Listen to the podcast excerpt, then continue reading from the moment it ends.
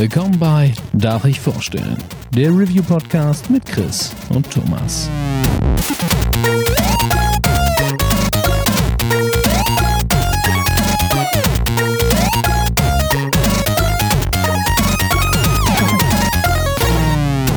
Darf ich vorstellen?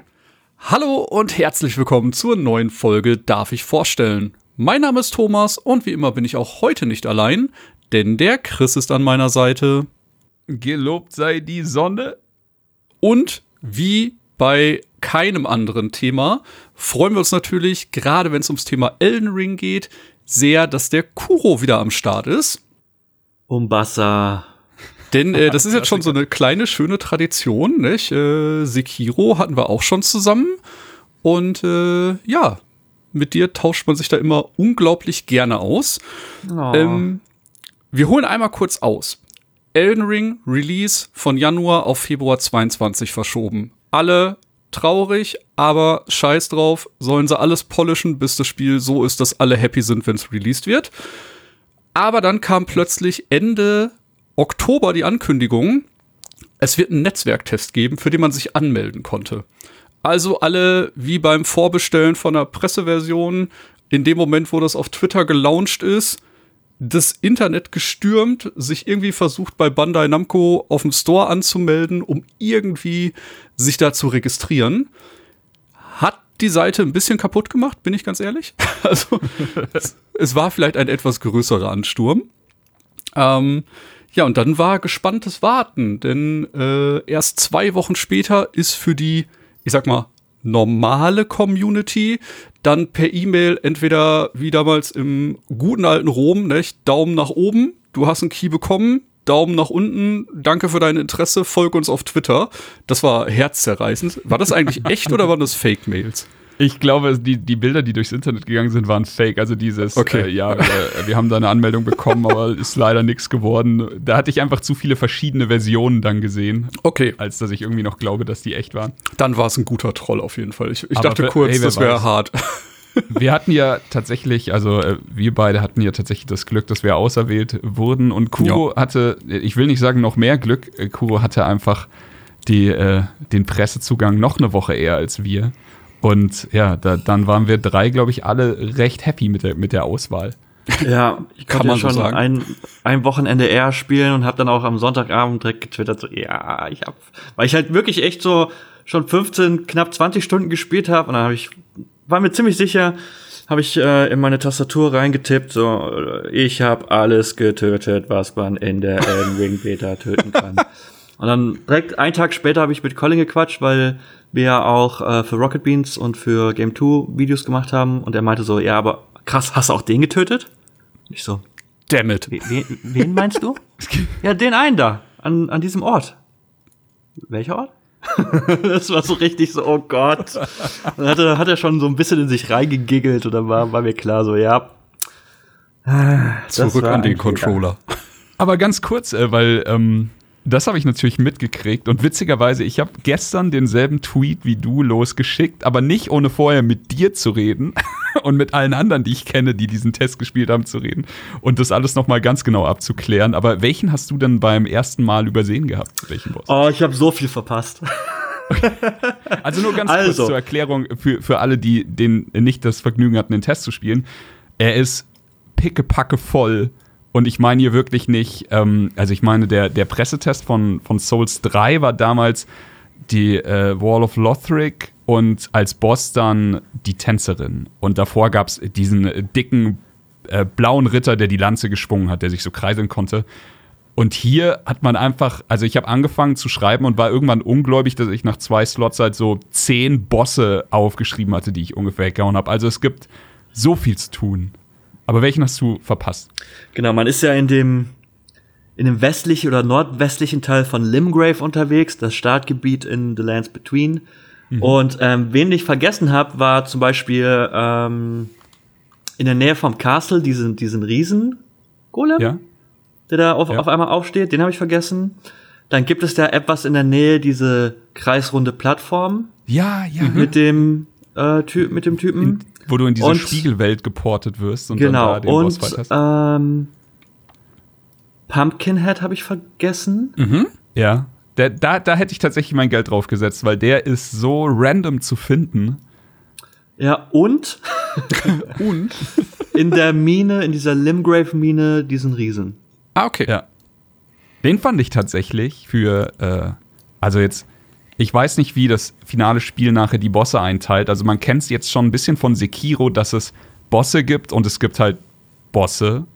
Aber ich glaube, da haben wir angefangen, sie einfach Elite-Gegner zu nennen oder sowas. Mhm. Die, die Typen, die halt mehr als eine HP-Bar hatten, die aber trotzdem teilweise sauschwer waren. Also die Grüße gehen raus an diese Snake Eyes Scharfschützen Fucker. Ja. Aber hier halt, es gibt so viel zu tun und so viele Bosse. Und dann gibt es halt, ich glaube, bei zwei Gegnern wurde angezeigt, dass es ein mächtiger Boss war, den man getötet Ein mächtiger Gegner wurde getötet, wenn du mhm. ihn besiegt hast. Und äh, einer von den, sagen wir mal, kleineren, ist dieser, dieser Typ in dieser Mine, von dem du gerade geredet hast. Ähm, wie, wie hieß er? Ich, oh, der, der war finster. Ähm, Stone Digger Troll, glaube ich. Der hat mich auch ein, zwei Mal verprügelt, muss ich sagen, bis ich dann das Timing raus hatte und rausgefunden habe, dass ich vielleicht auch eher mit der R2-Attacke auf ihn draufschlagen sollte als R1 oder sowas. Aber generell möchte ich sagen, was mir sehr gefallen hat, war, wie aggressiv die Bosse teilweise sind. Weil das nimmt dir, das nahm mir ein bisschen dieses Verlangen, alles mit Magie zu erledigen. Denn wenn dir so ein Boss halt direkt in die Fresse springt und du aber zum Casten auch deine zwei Sekunden brauchst, dann äh, ist es schon ein schönes, äh, also es ist halt diese helle und dunkle Seite diese, dieser Sache, Risk and Reward Sache. Ich habe so ein bisschen das Gefühl, äh, sorry, dass dass so, dass am Timing noch mal geschraubt wurde. Mhm. Mhm. Also dass so, dass das Team wusste und Miyazaki so, ja ja, also wir haben ja wahrscheinlich super viele Leute, die haben mittlerweile schon das ein oder andere Soulsborne-Spiel gespielt. Ja. Die, die sind auf gewisse Routinen oder Abläufe eingestellt. Und ich hatte es am Anfang so oft bei so ziemlich, ja, bei vielen Gegnern, gerade bei den etwas stärkeren in Anführungsstrichen bossmäßigen Gegnern, dass ich mir denke, so, dass der Feind so irgendwie zum Schlag ausholt und ich so, ja, jetzt muss ich rollen. Ja.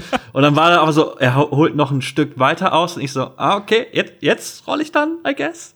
iFrames, please. Und dann holt er noch ein bisschen aus, hat dann zugeschlagen, als ich dann mit der Rolle vorbei war.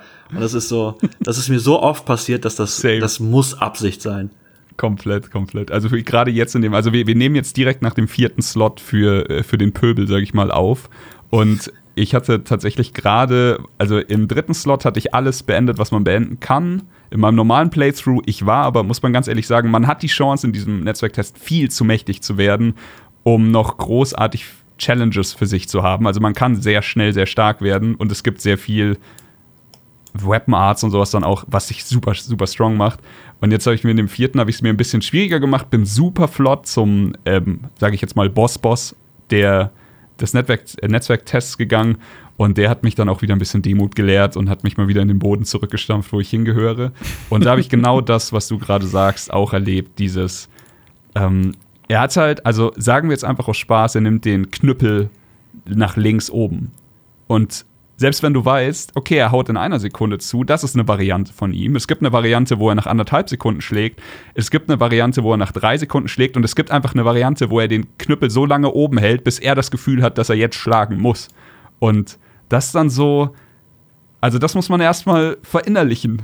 Weil davor, also ich bin jetzt auch ungelogen 30 Mal äh, von ihm einfach so in den Boden gestampft worden, weil ich versucht habe, ihn zu parryen und das Timing rauszufinden. Und es hat einfach er, er hat halt gemacht, was er wollte und ich konnte ihn, ich, ich habe lange gebraucht, bis ich ihn lesen konnte. Sagen wir es so. Wundervoll. Es hat mir richtig viel Spaß gemacht. Ah, ich muss sagen, äh, das war eins von meinen Fotofinishes. Ähm, man hat ja immer so einen Drei-Stunden-Slot, der ist mal ein paar Minuten früher freigeschaltet worden, mal ein paar Minuten später abgeschaltet worden. Ne? Chris hatte einmal das Glück, dass er fast dreieinhalb Stunden am Stück spielen konnte. Ja. Und ähm, bei mir war es tatsächlich dann, ich muss einmal sagen, das Spiel lässt einen direkt nach dem Start quasi frei auf die Open World zu. Und äh, es gibt halt sowas wie Bonfires, äh, die nennen sich jetzt Grace.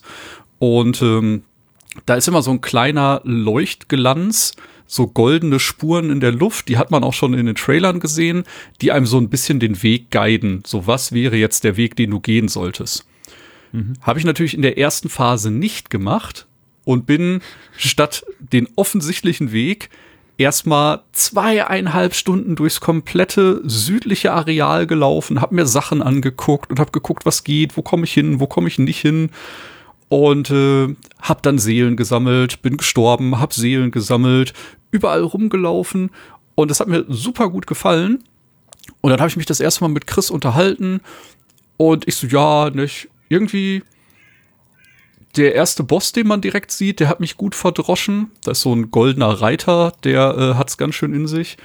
Ich würde aber behaupten, dass der goldene Reiter im fertigen Spiel nicht da ist. Könnte sein, ja. Felsenfest. Ge Kann ich mir nicht mit, vorstellen. Der ist einfach zu sehr äh, Fickfinger in deine, in deine Fresse. Einfach um den Leuten zu zeigen, so, bevor ihr anfangt zu erzählen, dass das Spiel so einfach ist, das hier ist immer noch ein From Software-Titel und wir stellen hier einfach genau neben dem Punkt, wo du aus dem Boden steigst, diesen Ritter hin.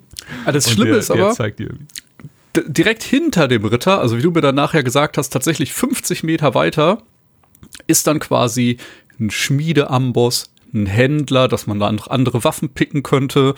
Das zweite Grace, wo man dann kurz danach auch das Pferd bekommt. Da sowieso eine kleine Unter Unterschied. Bei mir war an dem Punkt äh, quasi die Feuerhüterin, also Melina, die man auch schon aus dem Trailer ja. kennt. Und die ist bei allen anderen, glaube ich, an einem anderen Bonfire aufgetaucht, weil die eben einen anderen Weg gelaufen sind. Dadurch, dass ich halt vorher schon in andere Richtungen gelaufen bin, hatte ich schon vier, fünf Graces, aber da ist sie dann erst bei mir aufgetaucht. Das heißt, ich habe quasi die erste Session komplett gespielt, ohne aufzuleveln, ohne irgendwas zu machen. Hast und einfach den äh, Hard Mode genommen. So, du ja, hast aber gedacht, so wie in die unabsichtlich. Erstmal ja. erstmal drei Stunden lang spielen, ohne irgendwann mal leveln zu können. Genau, und dann äh, hattest du mir halt den Hint gegeben, da einmal kurz hinzugehen. Ja, und dann habe ich halt instant das Mount bekommen, dass man reiten kann. Hab instant die Möglichkeit bekommen zu leveln. Und dann äh, ging es auch richtig, richtig gut voran. Und äh, genau, Thema Fotofinish. Äh, du hast gerade schon gesagt, es gibt zehn Bosse mit HP-Balken. Die habe ich tatsächlich ich auch sogar, alle down gekriegt. Ich glaube, es sind sogar dann am Ende sogar noch mehr gewesen. Aber es sind auf jeden Fall, ja, also 10, 11 mit HP-Balken und zwei, wo ich noch sagen würde, ich würde sie als Boss bezeichnen, aber hatten mhm. dann keinen Boss-Bar. Genau. Also die, diese, diese typische Boss-HP-Leiste von links nach rechts. Genau. Der äh, Golem zum Beispiel, den Kuro gerade auch beschrieben hat, ist da auch ein Stimmt, gutes ja, Beispiel für. dazu. Ja. Und ich hatte halt sowohl in der Beta-Session 2, da habe ich halt eigentlich nach Ablauf der drei Stunden dann den Boss-Boss, wie du ihn gerade bezeichnet hast, besiegt ne, und habe mir da äh, ein Loch ins Knie gefreut. Und am Ende der dritten Session habe ich äh, den Drachen quasi besiegt, auch Stark. so Punktlandung und äh, da war ich auch sehr happy, dass das so gut geklappt hat. Da hatte ich dann aber auch ja. das Gefühl, ich war schon ein bisschen drüber, nicht? Also man kann Waffen infusen, es gibt ein komplett neues mhm. Feature, wie man Waffen verbessern kann. Und äh, talking about Startklasse, ich habe den äh, ja Mage Knight genommen. Was war ja. da euer Pick? Bloodwolf oder wie der hieß. Ah, okay. Ja. Ganz Blood, rechts, Bloodwolf. weil geilste Rüstung und ein ordentliches Schwert. Ich habe auch mit dem, ähm, mit dem Mage Knight angefangen und das mhm. liegt. Also, wir, wir wissen es eigentlich alle, oder wer, wer, wer mich kennt, weiß auch, dass er einfach so, äh, mein, mein erster normaler Playthrough ist typischerweise wahrscheinlich immer ein Stärke-Run. Aber, und jetzt kommen wir zum großen Aber, sie haben ja mit, der, mit der Ankündigung von einem Netzwerktest und dem Verschieben haben sie ja auch noch mal vor, vor ich glaube, vor einer Woche war das erst oder so, noch mal so ein richtig krasses 15 Minuten Gameplay-Video gezeigt. Mhm. Und es sah so abgefahren aus, was sie alles für Magie vom Pferd und was es für Magie gab und auch die Grenzen, wie sie verschwimmen zwischen, sage ich jetzt mal, Weapon Stands und äh, also und Magie oder vielleicht ist es auch einfach immer dasselbe oder sowas, aber ähm, dass ich gesagt habe, ich will jetzt einfach erstmal sehen, was die, was die, dieser Netzwerktest für mich zu bieten hat und habe eben auch den Mage Knight genommen, weil dann dachte ich eben, habe ich das Beste von beidem und so war es auch. Also da hast du wirklich absurd viel Zeug. Jetzt für den Challenge Run heute hatte ich dann auch den Bloodwolf genommen, weil das wahrscheinlich eher meine normale Wahl gewesen wäre. Genau, dazu gibt es noch den Propheten. Das ist äh, dann scheinbar mehr so der Kleriker in der Runde. Der hat schon etwas höheren Faith-Wert und hat auch äh, krasse Starting-Items. Also der ähm, fängt zum einen schon mit einem Heal-Zauber an und der hat äh, Beast Claws und äh, da hatte ich auch dann, äh, nachdem ich gerade fertig war, noch einen kleinen Clip gesehen. Das ist echt crazy. Das ist äh, quasi, ich sag jetzt mal ganz übertrieben, so Wolverine Claws, mhm. die du über den Boden ziehst. Also muss irgendwie so ein Erdzauber sein. Und dann machst du eine AOE-Attacke nach vorne. Das heißt, du kannst mehr als einen Gegner damit treffen. Ja. Und die haben mit einem höheren Faith-Wert richtig viel Schaden angerichtet, haben nicht viel FP verbraucht und äh, da hatte ich halt nur gesehen, wie jemand äh, wieder Margit, dem Boss-Boss, irgendwie 160 Schaden pro Hit gemacht hat und ich war so, das ist äh, ordentlich. Aber weißt du, das sind halt diese Magier, die halt Kleriker, da müssen wir trennen. Ja, ist alles ist alles der gleiche Schmarrn. Alles, alles Menschen, die sonst irgendwie nicht weit im Leben kommen, müssen sich halt mit solchen Pyro äh, Schnickschnack ähm, zufrieden geben. Und natürlich, weißt, wenn du dann auch ein paar Mal invaded wurdest, so wie ich, jeder hat diese Attacke gemacht und nichts anderes. Okay, Aber diese am Ende, ich, am Ende des gefunden, Tages ja. ist ein Schwert immer noch die bessere Waffe. Vor allen Dingen, wenn es dann von, von hinten durch den Rücken nach ja. vorne zum Bauch raus. Ich bin gespannt, was wir sagen, wenn wir das fertige Spiel vor der Nase haben, weil ich glaube, dass in Elden Ring diese Grenzen zwischen zwischen Magie, ähm, also ich sag, da nehme ich jetzt mal alles mit rein, Pyromantie, äh, Faith-Kram und sowas. Ich glaube, dass die Grenzen zwischen Magie und dem normalen Schwert-Only oder Schwert- und Schildbild deutlich stärker verschwimmen werden, als es bisher in den From Software-Titeln der Fall war. Also man sieht es ja schon bei den ähm, bei diesen Waffeninfusionen, man, ähm, wir hatten es vorhin kurz angesprochen, man kann jetzt Kriegerasche, heißt es im Deutschen, finden. Mhm. Und die kann dein, also kann die Waffe, die du führst, die, die wird da rein infundiert und kann die Waffe verändern. Also ich kann zum Beispiel, nehmen wir jetzt einfach mal nicht nehmen, ich finde eine Blitzkriegersche und die packe ich in meine Waffe. Dann kann ich mir aussuchen, möchtest du, dass die Waffe weiterhin so skaliert, wie sie es bisher tut, also der normale Weg, oder willst du jetzt diesen Blitz, diese Blitzskalierung haben? Das heißt, ich mache weniger physischen Schaden, aber dazu kommt halt jetzt äh, Blitzmagie-Damage dazu. Beides wird skalieren. Die Skalierung ändert sich aber auch generell. Also es kann sein, dass meine Waffe, die, die sehr gut mit Stärke skaliert hat, auf einmal nur noch so mittelmäßig mit Stärke skaliert, aber dafür eben wieder ein bisschen mehr mit Faith. Und, und jetzt kommen wir zum zweiten, die Waffen kriegen dann einfach äh, Fähigkeiten, nenne ich sie jetzt einfach mal. Und die werden ausgelöst, wenn du sie zweihändig führst und die L2-Taste drückst. Und in dem Fall bei dem Blitzbeispiel wäre es dann einfach so, dass du wirklich die Waffe gen Himmel streckst und dann kommt von oben so ein Blitz nach unten, der richtig viel Schaden macht. Und auch du verbrauchst dabei Mana, aber, und das ist dieses Ding, es macht auch verflucht viel Schaden, wenn du einfach einen reinen Stärkebild hast. Es reicht einfach nur, deine Waffe zu skalieren. Du musst nicht in irgendwelche Magierkunde investieren oder was auch immer. Es fühlt sich ein bisschen so an wie die Pyromantie bei alten Souls-Spielen, weil die Pyromantie-Hand konntest du einfach, egal was du mit Magie und so gemacht hast, äh, immer führen. Und äh, solange du einen Slot gehabt hast, und hier hatten jetzt alle Charaktere, die ich ausprobiert habe, immer drei Zauberslots. Weiß nicht, ob das dann im Grundspiel auch so sein wird, aber ähm, man hatte auf jeden Fall wirklich immer die Möglichkeit, großartig was mit Magie zu machen. Es macht das Spiel leichter. Also äh, Kuro, es macht natürlich ein bisschen Spaß, aber es ist natürlich auch ein bisschen was dahinter. Magie ist immer so ein Ticken leichter, als es nur mit dem Schwert zu versuchen. Aber ich, ich glaube, dass es hier verschwimmen, verschwimmen wird. Ich finde es auch vollkommen cool. Also, äh, ich meine, klar, ich habe immer so, ein, so, eine kleine Abneigung gegen Magier. Ähm, was ich halt einfach witzig finde, weil ich halt am liebsten ähm, mit, mit großen Schwertern oder Äxten zuschlage. Was mir aber halt einfach gefällt, ist, dass es so viele unterschiedliche Möglichkeiten gibt, dieses Spiel zu spielen, in der Art mhm. und Weise, wie du deinen Charakter machst. Halt einfach nicht nur, ja, okay, du gehst nur auf physischen Schaden. Ja. Oder was man halt noch gar nicht so richtig ausprobieren konnte, ist irgendwie so ein klassischer Fernkämpfer mit Bogen und sowas. Bin ich mhm. mal gespannt, wie das, ob das äh, Früchte tragen wird, aber halt auch Magier, Pyromantie, Kleriker oder halt du, du rufst Geisterversion von anderen Gegnern. Ich finde ja, sowas komplett das ist abgefahren. stark. Das ist crazy. Weil ich liebe es halt einfach, wenn du ein, ein Action-Rollenspiel hast und du halt einfach so in der Charakterentwicklung dich komplett austoben kannst. Und ich habe so das Gefühl, dass bei Elden Ring du da mehr Möglichkeiten hast als jemals zuvor. Absolut. Absolut, du hast es äh, gerade angesprochen, diese Beschwörungen sind auch ein Punkt, wo, ähm, wo viele vor, im Vorhinein schon gesagt haben, könnte sein, dass das das Spiel zu leicht macht. Ähm, vielleicht ist es auch so, denn ein paar von diesen Beschwörungen waren absurd krass.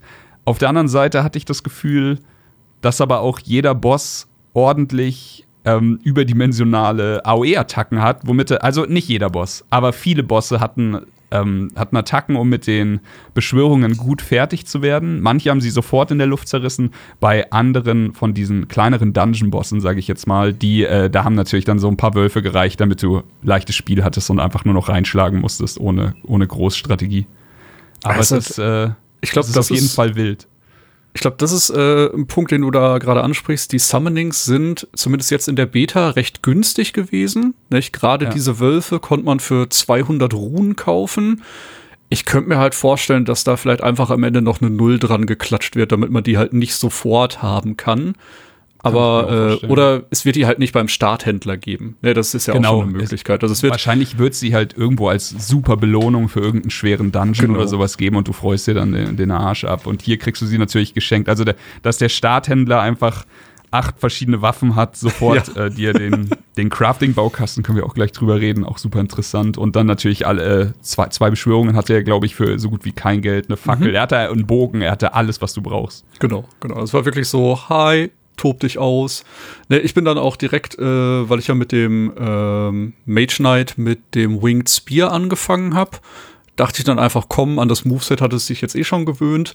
Dann habe ich mir da direkt die Lanze gekauft und äh, ja, bin dann quasi äh, jetzt äh, Beta 2 und 3 komplett mit der Lanze rumgelaufen und fand das ganz witzig. Ähm, eine der Änderungen, die es jetzt gibt, ähm, die R2-Attacke ist nicht mehr nur standardmäßig eine schwere Attacke, sondern kann auch als Guard Break genutzt werden. Das ist so ein kleines neues Feature. Cool. Das heißt, äh, ihr habt direkt, nachdem ihr den Schlag eines Gegners abgewartet habt, so ein kurzes Fenster, in dem man den punishen kann. Das heißt, wenn einer der Gegner komplett auf ein Schild schlägt und ihr direkt in dem Moment R2 drückt, dann habt ihr einmal kurz einen Moment, dem richtig zu geben, den ins Taumeln zu bringen, zu One-Shotten, alles Mögliche. Das heißt, man kann das Spiel sehr tanky spielen, also einfach Stamina boosten, Attacke aushalten, zum Gegenschlag ausholen. Geht wundervoll. Und äh, das hat dann irgendwann tatsächlich ein bisschen Überhand genommen, nicht? weil ich hatte den Pfad gewählt, den du gerade gesagt hast. Ich hatte die Lanze, dann habe ich die äh, Blitzreliquie äh, gefunden, hier die Ash of War. Hatte dann am Ende eine Blitzlanze plus drei. Und äh, die ist dann schon gut durch die Gegner durchgeflügt. Da muss ich auch sagen, da war der Damage Output bei den ein oder anderen Bossen dann äh, schon sehr hoch. Also ich hatte äh, nicht alles so schnell erledigt wie du, weil ich ja die erste Session so ein bisschen verdaddelt habe. Ja, weil niemand Chris ist. Oder so, genau, Quatsch. genau. Und äh, hatte dann halt ein paar Sachen erst in der dritten Session gemacht, nicht? Und da muss ich sagen, den Pumpkin-Boss, äh, den Grave Warden, die Hundestatue. Oh, ganz kurz, diese ja. Hundestatue, die ist ja voll, also am Anfang habe ich gedacht, die haben sie noch nicht fertig animiert, aber die ist ja vollkommen bewusst so gehalten, wie ich sie ist. Glaube sie bewegt ja. sich, als wäre sie, als wäre sie so ein animatronischer Roboter. Ja. Und ich, ich, ich musste so lachen, als ich gegen die gefeitet habe. Ja, es sieht halt komplett weird aus. Ne? Sie hat halt keinerlei richtiges Movement außer halt dem Schwertarm und äh, ja, es ist äh, sehr witzig. Man kämpft halt tatsächlich gegen eine Statue, die sich nicht richtig bewegen kann. Sieht ja, und das finde ich ja soweit ganz okay, aber diese in Anführungsstrichen Sprunganimation fürchterlich. Also da müsst da könnte man gerne noch mal was dran machen. Ja. Ich glaube wirklich. Und wenn es nur ein Effekt ist, dass es irgendwie so nach oben beamt oder so. Oder, dass es vollkommen das so, beabsichtigt ist. Ja. ja, schon, aber das, das funktioniert irgendwie bei mir dann nicht. es sieht schon ich, albern also, aus. Seriously, mein, mein Try war so, ich komme rein und äh, sehe sie halt und sie fängt halt an ähm, rumzuhampeln und ich mache das, was ich immer mache, wenn ich das erste Mal einen Boss sehe. Ich nehme mein Schild hoch und gucke und schau halt, äh, ob ich Fenster finde, wo ich sie bestrafen kann. Und ich hatte wirklich, nach fünf Sekunden hätte ich einfach gesagt, okay, die kann absolut gar nichts, ich gehe da jetzt rein. Und sie bewegt sich halt einfach so, wie soll ich sagen, unbeholfen.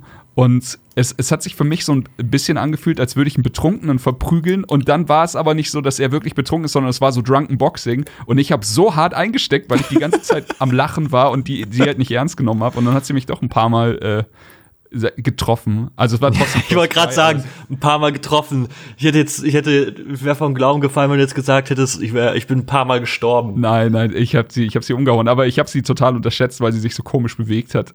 Und dann so, ja okay, dann äh, zurück, geheilt und dann äh, natürlich ernst genommen und weggemacht. Aber äh, fand ich auf jeden Fall einen der äh, witzigeren Bosse. Ja, ansonsten, wir hatten schon über den Stone Digger Troll geredet. Es gab eine, einen Bossfight in der Höhle, der äh, oder die Höhle, die witzigerweise irgendwie eine Verbindung zu einer, zu einer kleinen Insel war, was ich vorher gar nicht auf dem Schirm hatte, dass ich dann da rauskomme. Aber mhm. da drin gab es einen Bossfight mit zwei Gegnern gleichzeitig. Und äh, ich weiß jetzt nicht, ob ich glücklich war oder ähm, ich habe auf jeden Fall geschafft, einen von den beiden zu triggern, ohne dass der andere quasi aufwacht oder zu mir kommt. Ja. Und du hast, du hast gesehen, es sind zwei HP-Bars, aber ich konnte quasi den einen und seinen Pack besiegen und danach zum anderen und seinen Gehilfen. Und das hat die Sache, glaube ich, viel einfacher gemacht. Ja, also es, das war auch irgendwas. Es ist, man muss dazu sagen, äh, also ich fange anders an. Ich liebe die offene Welt. Also offene, also ich mag grundsätzlich Open World Spiele, aber es kann auch schnell passieren, dass ich Open World, also die oder offene Welten in Spielen sehr, sehr langweilig finde. Mhm. Zum Beispiel in Ghost of Tsushima. Okay. Ich finde das Spiel wunderschön, aber diese offene Welt gibt mir absolut gar nichts, weil ich einfach nicht das Gefühl habe, dass die wirklich, was die ist halt nur hübsch und bietet sonst irgendwie für meinen Geschmack nicht spielerisch viel. nicht belohnend, meinst du? Ja. ja. Und das ist bei Elden Ring halt nicht so. Du hast super oft irgendwie kleine Höhlen, Dungeons, Katakomben gefunden die du erkunden konntest. So, so einfach so Snacks, ja. die dich aber auch belohnt haben. Und das finde ich super. Aber ich muss auch sagen, ähm, jetzt in dem Fall auf dem Weg zur Insel, also es hätte kein Bosskampf sein müssen. Also es hätte auch ein ganz normaler Raum sein können. Ja, das stimmt. Aber gen genau darauf äh, würde ich, also es steht auch auf meinem Zettel, denn wir kommen später noch mal zu Gegnern, wo ich sagen würde, heilige Scheiße, wieso hatten die keine Bossleiste? Und hier bin ich komplett bei dir. Das wäre auch einfach nur ein schwerer Raum. So, ist, ist schon okay. Aber ähm, es ist witzig, viel in der Videospielwelt oder, oder oft in der Videospielwelt wird dir jetzt immer Dark Souls als Vergleich herangezogen, wenn man irgendwas mit irgendwie, keine Ahnung, Clickbait machen will oder was auch immer. Hier brauchen wir das nicht. Wir sind bei From Software. Aber es liegt trotzdem eine Sache super nahe, wenn wir über Open Worlds reden, die dann auch wahrscheinlich als Clickbait zum Vergleich rangezogen wird. Aber ich finde, hier ist es äh, sinnvoll und das ist natürlich Breath of the Wild. Und das, was Breath of the Wild mit den Schreinen macht, die ja dann doch meistens nur kleine Denkaufgaben sind. Also es gibt jetzt 120 Schreine und ich glaube, bei fünf oder sowas musst du dich wirklich anstrengen, um kämpferisch irgendwas zu bewegen. Ähm, hast du hier halt jetzt äh, diese, diese kleinen Dungeons, sage ich jetzt mal. Ich, ich würde ich will nicht mal sagen, dass es Mini-Dungeons sind, denn manche gingen ja dann doch deutlich in die Tiefe mit mehreren Stockwerken und sowas. Ähm, mhm. Aber ich mochte das. Ich mochte das wirklich. Ich bin aus keinem rausgegangen und habe gedacht, so, okay, das war nix oder das war egal. Es gab entweder eine Asche oder eine Beschwörung zu finden oder ein Amulett oder diese, ähm, eine fantastische Neuerung, so, eine, so ein, ich sag mal, Chemiebaukastenfläschchen, was super viel Spaß gemacht hat. Da können wir auch gleich drüber reden. Aber ähm, es funktioniert für mich genauso, wie Kuro es gesagt hat. Ich bin bei 9 von 10 Open World bin ich abgeturnt, ob der sorry für das harsche Wort, aber ob der Belanglosigkeit von, von den meisten, also groß ist für mich halt nicht gleich gut und Breath of the Wild hat es damals geschafft, als eines der wenigen Spiele für mich eine 10 von 10 Open World hinzukriegen. Und ich sage, Elden Ring fühlt sich für mich so an, als könnte es in diese Fußstapfen treten, wenn sie wirklich das, was sie jetzt hier in dem Netzwerktest gezeigt haben, auch für die komplette Open World dann hinkriegen für das Spiel. Hm. Es hat, egal wo man hingegangen ist, man hat irgendwie immer irgendwie was entdeckt. Ja. Ne, sei es halt das Camp am Anfang mit diesen, mit diesen komischen Soldaten. Dann schleichst du da so ein bisschen drum. Übrigens, man kann schleichen, was man ja in Sekiro schon ein bisschen machen konnte. Ich hatte dieses mhm. Gefühl bei diesem Camp, das fühlte sich so ein bisschen an wie Metal Gear Solid 5, The Phantom Absolut. Pain. Wenn ja. du da so durchschleißt und äh, das ist ja jetzt auch cool, dass die Gegner halt, also die werden dann irgendwie so hellhörig, aber du ziehst nicht sofort hundertprozentig die Aggro. Die gucken auch erstmal nach und klar sind die nicht super smart, aber ich bin auch der Meinung, wenn ähm, äh, in je, also jeder Feind in einem From Software Spiel einfach richtig, richtig clever agieren würde, dann wäre dieses Spiel nicht spielbar. Ja, Aber es, selbst da, ne, dann denkt man so, ah, okay, hier gibt es zwei Kisten, es gab ein Kartenfragment, das, das war schon belohnt an sich. Und dann ging da noch mal irgendwo eine Treppe runter. Dann hast du da auch noch mal eine Truhe gefunden. Mhm. Und egal, wo du hingegangen bist, es gab immer irgendwie irgendwas ist passiert. Sei es, dass du an so einem Flussbett entlang reitest, unter einer, unter einer Brücke, auf einmal fallen da Untote runter, also so Skelettgegner. Oh, wie krass das war. Oh, gehst das war, ein bisschen weiter ja. und wirst invaded von NPCs und dann findest du aber wieder auch eine Höhle und es war so vollgestopft mit mit ja Events oder Interaktionen oder Erkundungsreizen. Es hat so viel Spaß gemacht, das einfach alles zu erkunden. Absolut. Absolut, und ja, die, diese, diese Szene unter der Brücke, die, äh, da hatte ich kurz Gänsehaut, weil ich bin erst vorher stehen geblieben und für mich, also für meinen PlayStation-Account war alles, was Screenshots und Screen Capture ist, äh, deaktiviert. Das sah aber so geil aus. Also man ist wirklich in so einer in so einer Enge zwischen zwei Felswänden und oben ist die Brücke drüber und unten ist so ein schleimiger Boden, also man ist schon auf so ein bisschen Wasser unterwegs dann guckt man hoch und dann hängen da einfach Untote. Und du, das ist nicht ungewöhnlich. In dieser Welt sind überall an irgendwelche Kreuze genagelt und was auch immer, also dieses typische äh, ja, From Software-eske Zeug. Und ich gucke hoch und sehe sie, habe sie super zur Kenntnis genommen und dann gucke ich wieder runter und dann ging mein Blick schon weiter in die Ferne und ich reite weiter. Und in dem Moment fallen die hängenden Untoten nach unten und stehen auf und fighten gegen mich. Und das war echt so ein, boah, okay, äh, Moment für mich. War super geil. Und was ich sehr mag, wenn man die äh, Skelette nur mit physischem Schaden bekämpft, die stehen immer wieder auf. Ja, das so wie es im ersten Dark Souls war. Ja. Siehst du wie in Dark Souls 3, du haust die um, die stehen auf, du haust die nochmal um und dann bleiben die liegen. Nope. Das war schön oldschool. Ja. Das heißt, ohne Blessing-Waffe ist da gar nichts zu machen wahrscheinlich, nicht? Also ich habe die immer und immer wieder umgehauen und die okay. standen immer und immer wieder auf. Ich habe sie auch nicht geschafft, äh, komplett aus dem Weg zu räumen. Ich habe mal kurz nach einem äh, Necromancer gesucht, aber habe auch keinen gefunden. Ja, same. Wahrscheinlich gibt's gibt's irgendwas äh, für, für die Waffe, denke ich auch, irgendwo was, was du drauf machen kannst. Sehr gut. Ähm, apropos Waffen, äh, im Sumpfgebiet habe ich auch was super Geiles gefunden. Äh, da findet man, abgesehen davon, dass es jetzt äh, merkwürdig aussehende Hunde gibt, die irgendwie sehr viel Fell haben. ja, die waren wild.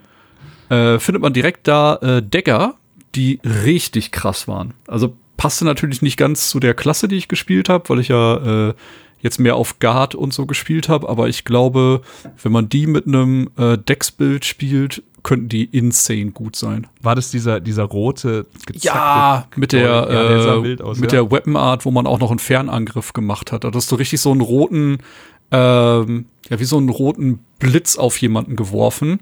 Das war crazy. Also die konnte man auch für den Fernkampf benutzen, die Decker.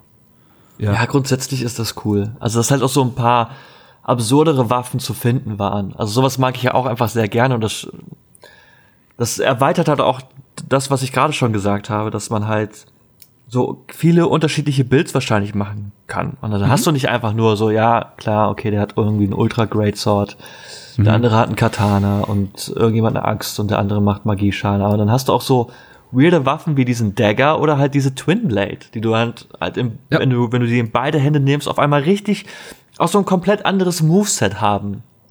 Mhm. Die Twin Blades waren äh, von meinem ersten Playthrough quasi die Waffe der Wahl. Ich hatte das, also es ging daher zurück damals, als ich Souls 2, als die äh, Scholar Edition rauskam, glaube ich, oder als die DLCs rauskamen, hatte ich mir die geholt und habe dann damit diese die asozial schweren, und Kuro kann davon ja auch ein Lied singen, ähm, Multiplayer-Abschnitte von den, vom DLC von Souls 2 alleine gespielt, was eigentlich nur eine Tortur war. Ja. Aber ähm, mit, mit den Twinblades ging es ganz gut, weil sie eben diese, diesen Darth Maul-Fighting-Stil irgendwie aktivieren konnten. Ich habe mich tierisch gefreut, sie in dem ersten Dungeon zu finden, den ich betreten hatte. Der ist gleich im Wald hinter der, hinter der eingestürzten Kirche. Und heilige Scheiße, die waren auch wirklich, wirklich mächtig. Also die waren, also nicht, weil sie so, also klar, sie haben sehr viel Schaden gemacht, aber ich hatte auch das Gefühl, die haben deutlich krasser die, diese Haltung vom Gegner gebrochen. Einfach wahrscheinlich, weil man so oft zuschlägt mit den Dingern. Ja, und da bin ich mal gespannt, was man dann so für verrückte Charaktere sehen wird und was die für Waffen schwingen werden, so im fertigen Spiel. Also wenn das dann einfach so weitergeht, also ich ich rechne einfach damit, dass du alles möglich finden kannst. Ja. Peitschen. Yes. Und ja, was ey, weiß ich. Der Flegel vom Pumpkin wäre ich auch schon dran interessiert gewesen. Ne? Also er hat ja seinen ja, Helm gedroppt, äh, seine Waffe hätte mich mehr interessiert. ja. ja. Ähm, ganz kurz zum Thema Rüstung. Das ist eine Sache, die noch auf meinem Zettel mit einem Fragezeichen steht. Ich hatte irgendwann mal im Vorfeld gelesen, ich weiß nicht, ob offiziell oder Reddit oder sowas, dass jede Rüstung irgendwelche Effekte haben sollte. Ähm, ich konnte jetzt aber nichts ausfindig machen, was bei denen ist. Ich habe auch gesehen, dass, oder beziehungsweise eher, ich habe es nicht gesehen. Ich habe keine Rüstung gefunden, wo auch wirklich Poise drauf war. Bei Schildern habe ich es gesehen. Aber hier, ähm, ich bin jetzt nicht sicher, hattet ihr irgendwie große Variationen in den Rüstungssachen? Ich hatte jetzt, wie gesagt, den Helm von dem Pumpkin-Typen. Ein Stärkeset war in dieser auch ein tolles Event. Dieses, diese riesige Kutsche, die gezogen wird von den zwei Riesen, ähm, das kannte man ja schon aus mit den ersten Sachen, die wir von Elden Ring damals gesehen hatten, aus den ersten Bewegbildern. Die waren hier auch integriert, hat richtig Spaß gemacht mit denen. Und das wurde auch richtig wild, wenn man sich mit dem hinteren Mob angelegt hat, fand ich. Aber äh, da war ein Stärkeset drin. Ich hatte jetzt aber dann am Ende gar nicht so viel Varianz bei den Rüstungen. Wie war es bei euch? Ich habe tatsächlich die ganze Zeit mit der Startrüstung gespielt. Also ich habe ein paar Sets gefunden, äh, ein Sorcerer-Set, dann nochmal mhm. das Set, das ich schon anhatte. Aber ich habe einfach nur mit der Startausrüstung vom Mage Knight gespielt. Ich habe da nichts groß gefunden, was mich irgendwie abgeholt hätte, dass ich da was anderes ausprobiert hätte. Ich habe irgendwann diese Rüstung getragen, die man halt von, dieser, von diesem Kutschenkonvoi, glaube ich, ja, kriegt. Den hatte man Stärkeritter auch an, ja. Und da stand zumindest äh, vom Equipment Load war ich stand da bei mir mit, aber mehr habe ich da auch nicht gesehen oder ist mir aufgefallen zumindest. Mhm. Ich meine, dass sie halt, also dass sie dann meinem Stärke-Char deutlich gute Dienste geleistet hat, als ich gegen ähm, Margit gefightet habe. Das also da, da, meine ich, habe ich mit dem anderen, mit dem anderen äh, Magier-Ritter mehr eingesteckt. Aber ja, das ist ja klar. Das ist ja, das ist ja eine stärkere Rüstung, hält auch mehr Schaden ab. Äh, noch ein paar Sachen. Äh, einmal ähnlich wie bei Dark Souls 3. Äh, man kann seine Estus Flasks wieder splitten. Das mhm. heißt, äh, man hat äh, Flaschen für HP und Flaschen für Mana, die äh, eben getrennt aufgeteilt werden können. Das heißt, da auch wieder ein Nachteil, nicht? wenn man sagt, ich möchte mit äh, Spells, Sorcery, hast du nicht gesehen, spielen, äh, hast du auch weniger Heil-Items. Dafür bist du natürlich in der Regel auch weniger im Infight, aber äh, das ist auf jeden Fall auch ein Weg, den man da einschreiten muss. Und das finde ich okay. Ich weiß nicht, ob 4 nachher auch die äh, Sache sein wird im Spiel. Ne, Chris hatte gerade auch schon gesagt, man findet in Anführungsstrichen relativ schnell eine fünfte Flask, äh, die noch eine kleine Besonderheit hat, weil man die selber zusammenpunchen kann. Das fand ich ganz witzig, dass man da ein bisschen äh, was ausprobieren konnte. Fand ich auch mega cool, ja, weil du halt vor allem, also nur da, also man findet auch diese kleinen äh, Bestandteile dieser Flask dann überall. Ähm, es gibt eine, da du heilst 50 Prozent, was in meinem Fall auch meistens mehr war, als die normale Flask dann geheilt ja. hat. Und auf der anderen Seite konntest du reinmachen, dass du mehr, ähm, dass du eine kleine Ausdauerregeneration danach hast oder dass deine Ausdauer schneller regeneriert, was nett ist. Was aber, äh, was auch geil war für meinen Magier, ich hatte am Ende noch einen Teil gefunden, dass ich quasi HP und Mana regeneriere, mhm. also beides, fand ich auch so stark. Und äh, die, die spaßigste wahrscheinlich ist so eine kleine Selbstexplosion. Und äh, ich, ich habe jetzt rausgefunden, also er, erst heilt man sich kurz und dann explodiert man und macht enormen Schaden beim Gegner, aber halt auch bei sich selber. Man kriegt mehr Schaden, als die Flask heilt. Ah, okay. Das muss ich dazu sagen. Aber äh, auf jeden Fall der Überraschungsmoment. ja. Was mir aufgefallen ist, äh, es gibt natürlich auch wieder äh, Resistenzen. Ein guter Schwung an Gegnern hat äh, Blutungsschaden gemacht. Ich glaube, da gab es ja, tatsächlich stimmt. einige. Äh, was ich dann nachher noch äh, bei der Recherche gesehen hatte, da hat jemand sich so ein bisschen durch die ähm, Py äh, Pyromancy Spells äh, durchgeklickt und da habe ich gesehen, es gibt auch einen äh, Madness-Wert. Das fand ich spannend. Also Blutungsschaden, wie man ihn ja. kennt, wenn die Leiste sich aufgebaut hat, ähm, verliert man ich sag jetzt 40, 50 Prozent HP und äh, der Kampf geht ganz normal weiter. Und äh, diese Madness-Balken, der hat sich quasi aufgebaut, wenn man selber einen bestimmten äh, Pyromancy-Spell benutzt hat. Krass. Und okay. wenn der ganz voll war, hat man gleichzeitig Mana und HP-Schaden bekommen. Und das war richtig viel. Also ich sag mal, mhm. 80 Prozent der Mana-Leiste gefühlt und auch so 30, 40 Prozent HP-Schaden. Madness also kennen wir doch auch bei, äh, von Bloodborne, Bloodborne, oder? War das Madness-Schaden? Ja. Mit diesen Gehirnsängern? Ja, ja, ja. Das ist ein Bloodborne-Effekt. Also da bin ich mal gespannt. Das könnte also für das ein oder andere albtraumhafte Szenario sprechen. Ja. Finde ich gut. Freue ich mich drauf, das dann im Game zu sehen. Ähm, ja, ich hatte, hatte ich tatsächlich jetzt auch kurz vor Ende durch die Resistenzen geklickt, die, die ja. man auf den Rüstungen und so hat. Und da gab es eben, habe ich Madness gesehen, habe ich mich schon gefreut. Und auch Schlaf. Also man selber hat auch Schlafresistant. Äh, Resistance und das ist auch spaßig, weil ich habe sehr viel mit diesen ähm, mit, mit Schlafpfeilen rumhantiert. Es ist natürlich witzig, ähm, wir sind in einer offenen Welt. Es gibt überall diesmal auch Tiere. Es gibt ein Crafting-System. Man kann also kleine Schafe, Vögel, Vögeln die Federn wegnehmen, kleinen Tieren die Knochen und äh, man kann Fleisch finden und man kann aus allem irgendwas craften. Allen voran für mich das Einzige, was wirklich wichtig war, war äh, quasi so sowas wie eine Mini-Flask für mein Pferdchen, denn der eigene Gaul hat auch eine HP-Leiste. Und im Kampf kann es sein, dass die einer nicht dich tötet, denn du nimmst dir immer deine Flask, sondern dass er dir das Pferd unterm, Bo äh, also unterm Arsch wegschlägt. Und wenn ein Pferd erstmal wirklich tot, tot ist, dann äh, kannst du das nur wiederbeleben. Ich glaube, man benutzt seine eigene Flask dafür, aber man muss halt mhm. halt auf jeden Fall was opfern. Und das will man dann natürlich auch nicht immer. Und äh, ich fand, ich, dieses ganze Crafting hat mir schon wahnsinnig viel Spaß gemacht. Man kann eben auch äh, Schlafpfeile craften, man kann Schlafpfeile kaufen und alle möglichen Sachen zum Schlafen bringen. Und äh, die Geschichte, die ich da erzählen will, es gibt Riesen, die in dieser Welt rumstreifen. Und ich finde sie nicht mal einfach. Also sie von der Statur irgendwo zwischen äh, dem, Thomas hat es schon gesagt, dem Boss von, dem ersten Boss von Dark Souls 2, diesem Giant. Und äh, ein bisschen vom Moveset, am Anfang dachte ich jedenfalls, wie äh, der Typ, der bei Sense Fortress das Tor aufzieht. Allerdings können die einfach noch ein bisschen mehr und sie haben halt einfach äh, über 9000 Punkte in AOE-Damage geskillt. Deswegen wird der Kampf dann ein bisschen wilder, sag ich mal. Aber ein Schlafpfeil reicht und die legen sich einfach vor dir nieder und du kannst dein Schwert oder deine, deine Twin Blades in den Kopf rammen mit einer kritischen Attacke.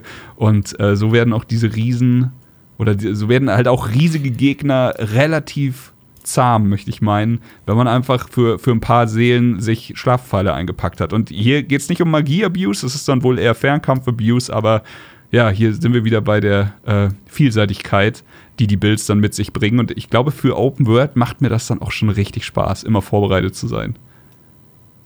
Ja, ich bin, ich muss auch sagen, dass ich ähm, das Crafting-System in dieser Form echt ganz cool finde. Weil du brauchst, also klar, du wirst an jeder Ecke Ressourcen finden, die du aufsammeln kannst. Es gibt 800 Millionen verschiedene, Sach verschiedene Sachen. Mhm. Aber du brauchst halt, um Sachen craften zu können, entsprechende Rezeptbücher, die du zumindest in der Beta finden und kaufen konntest. Und mhm. dementsprechend hat sich dann dein ja, Arsenal oder dein, dein ja. die Menge an Rezepten, die man basteln kann, vergrößert. Und ich finde es cool, dass es halt, so wie es jetzt den Anschein macht, halt ausschließlich Verbrauchsgegenstände sind. Wie Brandbomben, wie Pfeile, äh, keine Ahnung, wie Buffs oder halt auch äh, diese Items, die man nutzen muss, um Leute beschwören zu können. Ja. Und ja, ich hoffe, das bleibt bei solchen, bei solchen Objekten, dass man halt keine Ausrüstung oder sowas craften kann. Weil ich fände, das würde einfach zu viel, zu viel Aufmerksamkeit auf dieses Crafting-System legen. So finde ich es geil, wenn ich einen Fernkampf, ja. einen Fernkampfcharakter habe, so, ey, ich habe keine Pfeile, ja, dann craft ich mir eben, anstatt zum Händler zurückzulaufen und welche kaufen zu müssen oder zu hoffen, dass ich sie irgendwo finde, sondern ich crafte die easy peasy oder Brandbomben mhm. oder Brandbomben, die ich nach hinten werfe. Ähm, so, also ich finde das eine, eine sehr, sehr elegante Lösung, die einerseits ein paar Sachen einfacher macht, aber das halt nicht zu viel, zu viel Aufmerksamkeit in Anspruch nimmt. Genau, das Schöne ist, dass es ja auch limitiert ist. Nicht? Gerade bei den Brandbomben musst du ja dann äh, Pötte dazu kaufen, die du mhm. standardmäßig nicht äh, craften kannst. Das fand ich auch ganz gut. Ich könnte mir halt vorstellen, dass sie in Anlehnung an halt das klassische Dark Souls, wenn es dann neben den Runen eventuell irgendwann auch Boss-Seelen gibt, dass man da vielleicht wieder besondere Items noch zusätzlich craften kann. Aber ich denke, standardmäßig werden sie Wef äh, Waffen und Rüstungen wahrscheinlich außen vor lassen. Ich hoffe es auch. Aber so, ja, wie, wie ihr schon gesagt habt, du sparst dir halt diesen. Und jetzt gehe ich noch kurz zum Händler und kaufe mir 10 XY-Wurfbomben oder, oder äh, Giftmesser oder sowas.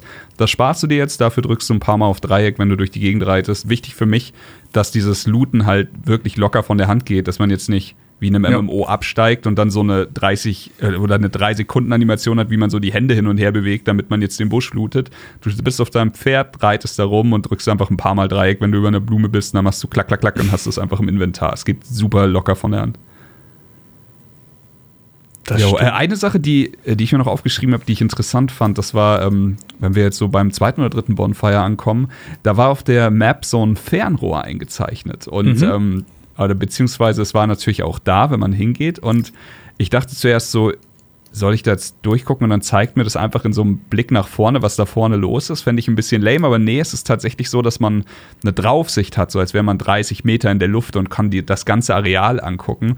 Und ich habe das tatsächlich benutzt, um mir dann, äh, also das habe ich relativ früh in meinem Playthrough gemacht und habe dann Ausschau gehalten nach Eingängen in den in Felswänden und sowas, ob ich irgendwo was entdecke, was so Point of Interest mäßig ist.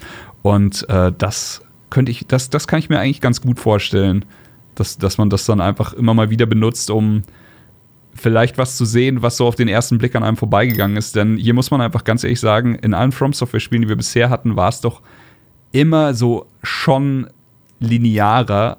Wenn es darum ging, an Sachen vorbeizulaufen, war das deutlich schwerer, als es jetzt hier in der offenen Welt ist. Siehe Thomas Geschichte mit dem direkt vor der Nase liegenden Bonfire und er ist halt einfach in die andere Richtung abgebogen. Was, es ist halt einfach so, du kannst jetzt überall hin und vielleicht ist dieses Fernrohr dann immer so ein bisschen der, der gute Weg zum, zum Zweck, dass man dann äh, was sieht, was man sonst übersehen hätte.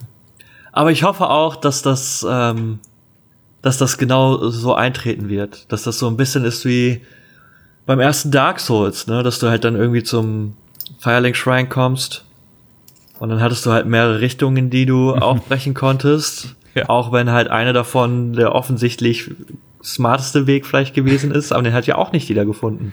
Als nee. ich das allererste Mal Dark Souls gespielt habe, bin ich dann auch nicht zur Undead-Burg, sondern halt über den Friedhof. Ja. Und dann habe ich halt irgendwann gemerkt, so, mh, hm, das funktioniert ja mal so gar nicht. Aber ich wünsche mir so sehr, dass dann halt, und das wird wahrscheinlich auch der Fall sein mit der offenen Welt, dass ähm, ja wir uns dann irgendwie in einem Jahr oder in einem Jahr, in einem halben Jahr Dreivierteljahr wieder quatschen. Und wenn wir dann über äh, Elden Ring reden, nachdem wir das alle durchgespielt haben, dann jeder sagt so, ne, am Anfang bin ich da lang. Ach so, ja, ich bin in die Richtung eingeschlagen. Ja. Wobei ich jetzt auch äh, ein bisschen auf Reddit geguckt habe und es sieht ja fast so aus, weil in den 15 Minuten Gameplay-Video ja auch ein weiterer Teil der Karte schon gezeigt wurde, mhm. dass die offene Welt auch eher so wie ein Ring aufgebaut ist. Aha. Und das finde ich sehr, sehr spannend. Also da hat man auch so, haben auch so ein paar Leute so ein bisschen nachgerechnet und gesagt, so ja, der spielbare Teil ist halt, keine Ahnung, irgendwie ein Zwölftel der Spielwelt und das wird fucking riesig, dieses Spiel. Das wäre das wär absurd geil. Wird man ja. halt mal abwarten müssen, wie es dann am Ende ist. Aber ähm, ich habe mir halt auch dann diesen Abschnitt angeguckt oder diese, diese Grafik. Und klar, wenn es dann äh, tatsächlich so aufgebaut ist wie so ein Ring, dann dann hast du ja quasi, dann ist das ja schon ein bisschen limitierter. Finde ich aber auch spannend. Also ich finde es halt einfach cool, dass es die Möglichkeit gibt, dass man, äh, das habe ich ja diese Woche erlebt, als ich mit Colin gesprochen habe. So, wir haben sehr viel gespielt und er hat Sachen erlebt, die ich nicht erlebt habe und ich habe irgendwie von Sachen geredet, die er noch nicht gesehen hat und auf sowas freue ich mich immer am meisten, weil das macht mir persönlich am meisten Spaß, wenn ich mit anderen über Videospiele rede. Ja, ja, tatsächlich. Ich kann mich noch daran erinnern, wie wir damals bei, ich glaube, es war der Pressezugang zum Dark Souls 3 DLC und wir wussten, da ist noch irgendwo ein Weg und wir haben einfach mehrere Stunden damit verbracht, Wände abzuklopfen und, und irgendwie jeden Stein umzudrehen und jeden Weg nochmal abzulaufen, bis wir irgendwann rausgefunden haben, wie man da hingekommen ist. Und genau das sind halt diese, vielleicht wenn man nicht unbedingt gleich sofort im Internet nachliest, wo was ist und ja, im dieser Open World hier bietet dann natürlich sehr, sehr, sehr viele Optionen, Dinge zu finden, Dinge zu übersehen. Wie jetzt zum Beispiel, also äh, wir hatten vorhin schon drüber geredet, der äh, Pumpkin Head es ist halt wirklich fantastisches äh, Game Design für mich gewesen, denn du kommst da hin und es ist so eine kleine verlassene Ruine. Und es gibt ja auch Gegner da drin, so Giftpflanzen. Du haust sie um, eine große Giftpflanze, du haust sie um. Du kannst sehr viele Scherben da looten, das ist fantastisch. Du kannst deine Waffe quasi direkt auf plus zwei machen, wenn du da einmal langgelaufen bist. Aber was dir auf den ersten Blick halt nicht einfällt, dass hinter einem dieser Wände was versteckt ist, was, was du halt so nicht so richtig siehst. Und erst als ich dann dahinter auf auf so eine Felswand hochgeklettert bin und du von oben noch mal nach unten guckst, siehst du, okay, krass, da ist noch ein Eingang. Und ich habe mich dann reindroppen lassen, bin rein und dann konntest du diesen Pumpkinhead bekämpfen. Und ich, also wir haben jetzt nicht drüber geredet, aber wahrscheinlich warst du sogar bei diesem Blumenkuro und hast einfach nur den Eingang zu dem Pumpkinhead-Kampf nicht gefunden. Ja, also das ist halt echt so. Ich war, ich dachte, dass ich halt mit sehr offenen Augen durch die Gegend gelaufen bin und ich hatte dann ja, ja auch irgendwann diesen goldenen Reiter dann getötet und dann habe ich gesagt, okay, dann wird halt wahrscheinlich der Drache noch so meine letzte große Aufgabe sein und war mir danach eigentlich relativ sicher, dass ich ähm, ja alles gesehen habe, weil ich halt auch überall oder zumindest war es meiner also mein Eindruck, dass ich halt echt überall geguckt habe, aber ähm, nee und ich liebe sowas und das ich ja. hoffe, dass auch From Software da komplett all out gehen wird, was so Geheimnisse und ach, ich weiß nicht, ich will auch gemalte Wände haben. Ich will, mhm. das hat man ja schon gesehen, so äh, Illusionary Walls haben. Ich will, ich will Secrets und noch mehr Secrets. Ja. Kro äh, Chris hat es schon gesagt. Kriegen. Ich habe in der Beta keine Illusionswand gefunden. Ich auch nicht. Nee, noch nicht. Aber äh, es gab einen NPC, der sich in einem Busch versteckt hat, der aber dann auch äh, lautstark auf sich aufmerksam gemacht hat. Den fand ich witzig. Allerdings habe ich es nicht geschafft, die Quest abzuschließen. Also der ist dann bei mir einfach verschwunden. Ja. Und ähm, es gibt Questlines, sage ich jetzt mal. Also es gab einen, ähm, wir hatten schon über die kleine Insel geredet, da kommen wir gleich drauf zu. Es gibt einen NPC, der sich in der Nähe vom Sumpf versteckt und der dich warnt. Es gibt einen Drachen hier und ja, den hatten wir schon in den Videos gesehen. Und man kann ihn tr triggern, wenn man quasi zu einem bestimmten Gebiet reitet. Und dann taucht er im Horizont auf und zerberstet einfach alles, was sich auf dieser, in diesem Gebiet befindet quasi. Und dann speit er Feuer, ist riesig und es hat richtig viel Spaß gemacht. Ihr habt doch auch alle die Drachen gemacht, ne? Also ihr habt den ja. auch besiegt, oder? Ja. Ist es ja. bei euch auch mal passiert, dass der, dass der Drache dann zu dieser etwas höher, also wieder zu irgendwie, ich meine, das ist ja so, so ein Leicht in so einem Tal, in so einem Sumpf, ein ja. Tal. Man kommt ja, ja, eigentlich von, von der etwas höheren, von so, von der etwas höheren Felswand. Aber in meinem Kampf ist es auch mal passiert, dass der Drache auf dieser oberen Felswand landete, weil er sich da einfach okay. hinbewegt hat. Und dann blieb dieser Mistkerl da oben stehen und hat einfach seine Flammenattacken gemacht. ich kam ja nicht hoch. Ja. Aber er war oben und diese Flammenattacke ging auch easy 100 Meter einfach. Und ich stand dann so, ja, was soll ich jetzt tun? Und der bleibt da oben. Absolut keine Anstalten gemacht, in irgendeine Richtung zu gehen. Hat einfach die ganze Zeit diese Fernkampfattacke gemacht. Oh Mann. Und deswegen hatte ich dann noch irgendwann so den Eindruck, so, ja, dieser Drache wird da auch nicht sein, weil so cool und unberechenbar diese Open-World-Kämpfe sind, aber der war da oben und ich kam da einfach nicht hin. Ja, nee, bei mir war er tatsächlich, also so wie, wie ich es erwartet hatte, ist in den Sumpf geprescht da ge gelandet und dann hat er da unten gefightet. Was ich aber cool fand, weil du hast es schon angesprochen, die so unendlich krassen äh, Feuerattacken von ihm. Ich hatte äh, einen Stein gefunden und ich habe quasi ein bisschen die, die Ornstein- und Smaug-Regel gehabt, immer beide in einer Reihe vor dir zu haben, habe ich immer mit dem Stein und dem Drachen gemacht. Immer wenn er Anstalten mit Feuer gemacht hat, habe ich mich hinter den Stein gesteckt und ja, der Stein hat das Feuer geblockt und ich konnte dahinter in Sicherheit stehen, was, was mir super gut gefallen hat. Also ah. am Anfang war es so Physics, naja, es ist auch ein From Software-Spiel. Kann sein, dass es einfach, es geht ja auch manchmal Schläge durch Wände und durch alles Mögliche, aber der Stein hat mir immer das, äh, das Leben gerettet. Sehr gut. Ja, also ich fände auch witzig, wenn halt, äh, wenn die einfach drauf scheißen würden und sagen würden, ja, ist halt ein Bosskampf in der offenen Welt, da ist nicht immer alles unbedingt super fair und dann ist da halt da oben und dann ja. schaust du halt in die Röhre. Ja. Ich hatte auch einmal oder, oder zweimal sogar, dass der irgendwie, dass wir halt gekämpft haben und dann entfernt man sich so ein bisschen von seinem Spot und dann hat er sich zurück teleportiert. Ach, krass, also hat sich okay, einfach ja. aufgelöst und war dann zurück, was schon kacke ist. Ja. Aber ich war auch einerseits froh, weil als er dann an seinem Ursprungsort wieder zurückspawnte, hatte er nicht wieder volle Lebensenergie. Ah, okay. Interessant, cool, cool, cool, cool. Ja, ähm, ganz kurz nur, bevor wir es vergessen, wir hatten ja schon über Reiten geredet und äh, Kur hat ihn jetzt auch wieder angesprochen, den goldenen Reiter Tree Sentinel, der ganz am Anfang dasteht. Ähm, ich fand's absurd spaßig, ihn auf dem Pferd zu bekämpfen. Und auch den Drachen kann man ja von Pferd aus bekämpfen. Aber ich muss sagen, es war, ich will nicht sagen komplexer, es war schwieriger, als ich es mir vorgestellt habe. Aber ich glaube, ich mag's. Am Im ersten äh, Drei-Stunden-Slot habe ich wirklich viel rumgestümpert und habe ihn gerade so mit Biegen und Brechen am Ende dann besiegen können. Aber ähm, ich habe es jetzt nochmal gemacht und ich habe jetzt auch noch mehrere Leute zu Pferde besiegt. Und man wird auch besser. Es ist einfach nur ein anderer Kampf. Also das, bei Dark Souls hat man immer die totale Kontrolle über sein eigenes Moveset und deswegen kann man sich oft irgendwo hin positionieren, wo man weiß, wenn ich hier stehe, dann ist die Chance groß, dass ich nicht getroffen werde oder dass ich nur halb getroffen werde. Und mit dem Pferd ist das schwieriger, weil das Pferd halt so eine Schwungmasse ist, die nicht einfach stehen bleibt, wenn du die Taste loslässt. Das Pferd reitet dann weiter und es reitet aus und viele Kämpfe die, die münden dann irgendwie in so einer Art, wie so ein Lanzenritt gegeneinander. und da kann man trotzdem absurd geile Scheiße machen. Magie ist mächtig, Bogen ist cool. Oh, nee, Bogen hatte ich nicht. Äh, ich hatte mit Magie hatte ich ihn viel bekämpft. Es gab eine normale Attacke mit der Waffe. Es gab auch eine schwere Attacke mit jeder Waffe. Man kann zu jeder Seite schlagen, links, rechts. Mhm. Und ähm, man kann aber nicht das Schild hochhalten. Oder habt ihr es irgendwie geschafft, mal auf dem Pferd euer Schild zu benutzen? Mhm. Nein. Und, ja, aber es war, ähm, man kann dodgen, das Pferd kann dodgen, das Pferd hat einen Doppelsprung. Überhaupt ist es sehr in Elden Ring sehr von Vorteil zu springen, habe ich das Gefühl. Also da bin ich der ein oder anderen Attacke, die mich eigentlich hätte treffen müssen, entgangen.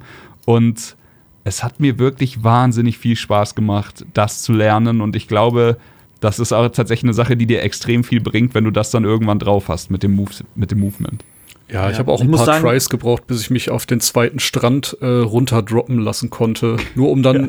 über eine Höhle zum Startpunkt des Spiels zurückzukommen für eine Waffenart. Da dachte ich so, okay, nice. ja, ich muss auch sagen, ich habe den Tree Sentinel habe ich zu Fuß gemacht, weil ich mich mhm. da irgendwie sicherer fühlte. Ja. Was eine weirde Aussage ist.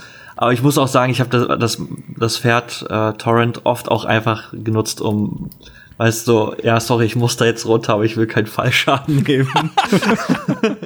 es tut mir leid, wie Thomas gerade gerade gesagt hat, so zum Strand, ich habe da einfach so keinen Weg nach unten gefunden, habe ich gesagt, ah, okay, ich könnte hier runterfallen, aber wenn ich das, äh, also wenn ich das äh, zu Fuß mache, dann komme ich nicht unten an. Kurz in die Pferdepfeife gepfiffen, das Pferd kam und so, wir gehen da jetzt runter. ich sehe gerade so vor meinem inneren Auge so ein Cartoon, so ein völlig genervter Gaul, einfach so, oh, du gehst so drauf, let's go, springst runter und ja, wie, wie bei Mario, wenn du Yoshi einfach so in den Abgrund trittst, damit du nochmal abspringen kannst oder so.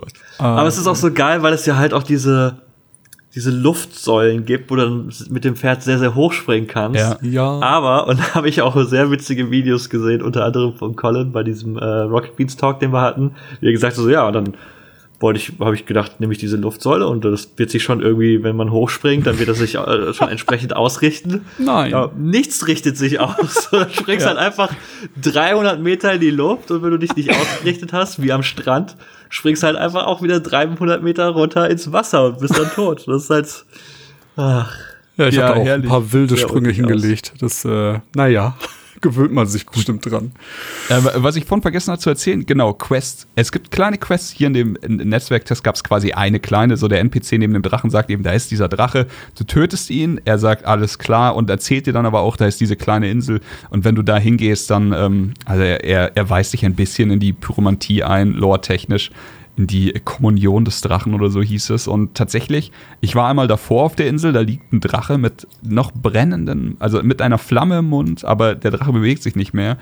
Und das ist eine Statue, nichts passiert. Ähm, ich kam dann mit dem Drachenherz eben nochmal zurück und dann konnte ich da noch äh, absurdere Pyromantie erlernen. Leider konnte mein Charakter sie nicht verwenden, denn Pyromantie hängt in Elden Ring tatsächlich am Faith-Skill, ähm, was auch neu ist. Aber was ich, glaube ich, ganz geil finde, dass die beiden zusammenhängen. Und ey, wenn, wenn das schon so eine kleine töte den und bring das Item dann nach da drüben Questline ist, könnte ich mir vorstellen, dass wir tatsächlich dann äh, so immer Gründe serviert bekommen, um große Open-World-Feinde, die man ja eigentlich umgehen könnte, dann zu umgehen, um, sagen wir jetzt mal, in der Pyromantie in dem Fall aufzusteigen oder vielleicht einen krassen Spell zu kriegen, vielleicht eine Waffe oder so. Da bin ich wirklich Punkt. gespannt. Ja, äh, was noch eine Änderung ist, was mir gerade äh, noch eingefallen ist, wo du sagst, äh, Sachen bekommen. Ähm, aus den vier Ringen, die man in Dark Souls 3 tragen konnte, sind jetzt zwei Amulette geworden. Stimmt, ja. Ich habe auch im ganzen Beta-Test jetzt nur zwei gefunden. Mhm. Ich habe einmal äh, ein Stamina-Amulett gefunden. Das hat meinen mhm. Stamina-Wert um fünf verbessert. Und wenn man so möchte, hat ein Gegner Havels Ring bewacht. Also äh, das war dann nochmal ein Equip-Load-Boost, den man bekommen konnte. Ah, interessant. Es gibt noch ein Amulett und zwar ein äh, HP-Amulett. Das war auch in den Drachenruinen und da war der Fall ungefähr genauso wie bei dem Pumpkinhead. Nämlich, äh, man musste mit dem Pferd einen Doppelsprung machen, um über so einen kleinen Mauerabschnitt zu kommen. Und ah. da war kein Boss, da war kein gar nichts. Es war einfach nur eine Kiste in okay. der Höhle. Aber es war äh, tatsächlich, hatte ich mir das für meinen Stärke-Char geholt. Also, damit der nicht so hart von Margit the Fell ge gehittet wird. Aber über den haben wir noch zu wenig geredet. Da Ey, super Zwischenboss. Da möchte ich eure Meinung wissen. Also, tatsächlich, Margit the Fell ist ähm, jetzt nur kurz, also vom, vom Werdegang in dem, in dem Netzwerktest. Man hat eine riesige, in Anführungszeichen riesige, die Welt wird dann natürlich noch deutlich riesiger, aber man hat eine riesige äh, Grundfläche und viele kleine Dungeons und alles Mögliche. Aber im Endeffekt ist es so, man kann innerhalb von fünf Minuten bei dem Boss aufschlagen und das ist so quasi das Filetstück des Netzwerktestes. Du gehst ähm, zu Melina holst dir dein Pferd, du holst dir die Fähigkeit zu, zu leveln, dann gehst du, du brichst durch dieses Sturmtor nach oben. Eine Ebene höher ist sehr viel Sturm, sehr viele Giants, die da rumstehen und stunk machen. Der, der Weg hoch ist tatsächlich super spaßig. Ähm, und dann, äh, du, du brichst dann noch durch so eine Art Bewachung von den, von den Burgmauern von, wie heißt das Castle? Stormvale, kann es sein? Mhm. Ja. Und dann kommst du relativ schnell äh, zu einem super fair gelegenen Bonfire und da, danach halt zu dem Boss. Und der Boss hat dann auch ein richtiges Intro mit Videosequenz, er labert dich voll, was man halt so kennt. Fantastisch. Und er wischt mit dir im, ich sag mal, Normalfall richtig hart den Boden auf. Also ich finde ihn mit Abstand den schwersten Boss. Ich fand ihn auch schwerer als den Drachen, muss ich sagen. Wie war das bei euch? Ich fand den Drachen, glaube ich, schwerer als Margit. Ich habe jetzt tatsächlich das Glück und das Pech gleichzeitig gehabt. Ich bin halt mit einer, hatte ich ja schon gesagt, Blitzlanze plus drei ganz am Ende zum Drachen gegangen. Und da habe ich den halt tatsächlich im firsten Try, also im ersten Try gedownt. Das war mhm. super lucky. Habe auch ein, zweimal Feuer abbekommen und bin da mit einem HP irgendwie aus der Nummer dann panisch raus. Ähm, bei Margit war ich dann dementsprechend drei Stunden früher, also auch mit ein paar Leveln weniger. Mhm. Der hat mich schon so sechs, sieben Mal in den Boden gestampft, bevor ich ihn dann einmal gelegt hatte. Ja, also ich war, ähm, das hatte ich Kuro auch schon erzählt, mit meinem normalen Charakter habe ich tatsächlich Margit bis zum Schluss aufgehoben und mhm. ich war viel zu stark da. Ich bin auch rein und habe halt dann Sachen getestet, hier Beschwörungen, da so eine Weapon Art. Ähm, das ist tatsächlich wahrscheinlich das mächtigste, was ich im ganzen Netzwerktest gefunden habe. Es ist ein bisschen wie diese Homing Soul Mass Magier Sachen aus den alten Souls Teilen. Du hast vier Schwerter, die über deiner Schulter schweben mhm. und sie fliegen auf den Boss zu und machen sau viel Schaden. Das Ding ist, der Boss wird dadurch viermal getroffen ähm, wer gegen den Boss schon gefightet hat, weiß, dass der Boss verflucht viel HP hat. Also man muss da schon ordentlich reinchippen, damit der mal in Phase 2 geht oder damit er dann irgendwann mal drauf geht. Mit diesen Pfeilen ist es halt, ohne dass ich einen Punkt in Magie weiter geskillt habe als der Start, die Startklasse, hat das trotzdem ihm 20% HP oder aufwärts 25% abgezogen. Also es war absurd viel Schaden und der Kampf wird dadurch viel zu leicht, als ich das gemerkt habe, habe ich auch noch mal gesagt, so nee, ähm, Migi hatte mir gerade vorher noch äh, geschrieben, dass er bei dem Typen ordentlich auf die Fresse bekommen hat und dann dachte ich so, das will ich jetzt so nicht. Dann habe ich ihn normal bekämpft, aber trotzdem, ich, ich konnte natürlich meinen HP-Bar nicht mehr verkleinern, damit ich das spannender machen konnte. Also erzähle ich jetzt einfach von meinem heutigen Try. Da bin ich jetzt mit, mit Level 8 oder so hingegangen. Also ich habe vielleicht drei Skillpunkte verteilt und hatte mir äh, ein schönes Schwert geholt und fertig und bin, und bin dann dahin. So habe ich das, das, auch war, gemacht. Genau, das war das war schön. Das war richtig soulig. Das war Attacken lernen, das war Timings lernen. Wir hatten ja vorhin schon drüber geredet, dass er super viel verzögert und mehrfach Attacken hat und auch deutlich nachsetzt. Der hat schöne Fernkampfsachen, hat Gap Closer, alles was du willst. Ich fand den Kampf fantastisch für den Netzwerktest, weil er, weil er dir alles gezeigt hat. Was ich dieses Mal allerdings hatte, war kein 100% Shield, sondern ein Schild, mit dem man parryen kann. Und ich wusste, ich habe jetzt drei Stunden Zeit. So, ich hatte nichts anderes auf der Liste außer ihn. Und dann habe ich halt gesagt, jetzt lernen wir den Kampf mal, bis ich am Ende wirklich äh, den Typen parryen und lesen konnte ich wollte am liebsten jetzt die Geschichte erzählen, dass ich ihn Parry-Only besiegt habe. Das habe ich nicht geschafft. Dafür ist die zweite Phase für mich noch ein bisschen zu wild gewesen. Aber ich habe ihn easy acht bis zehnmal geparried in dem einen Try dann am Ende. Und was ich super interessant Wie das mich an, äh. Jetzt pass auf, was ich super interessant finde bei dem Fight ist, ähm, und ich weiß nicht, ob es daran liegt, dass jeder Gegner jetzt so eine Art Haltung hat die man brechen kann und dass ein Parry einen gewissen Prozentsatz davon abzieht. Bisher war es immer so, wenn du gegen Gwyn oder sowas fightest und du parryst ihn, dann kannst du ihn direkt bestrafen. Hier nicht. Hier musst du ihn, also ich musste ihn mit meinem Setup zweimal parryen, bevor ich ihn einmal bestrafen konnte. Beim ersten Mal macht es so wumm und du weißt, du hast es geschafft, du hast ja auch keinen Schaden genommen, aber er setzt dann sofort wieder nach. Und beim zweiten Mal bricht er in sich zusammen und du kannst ihn dann front stabben.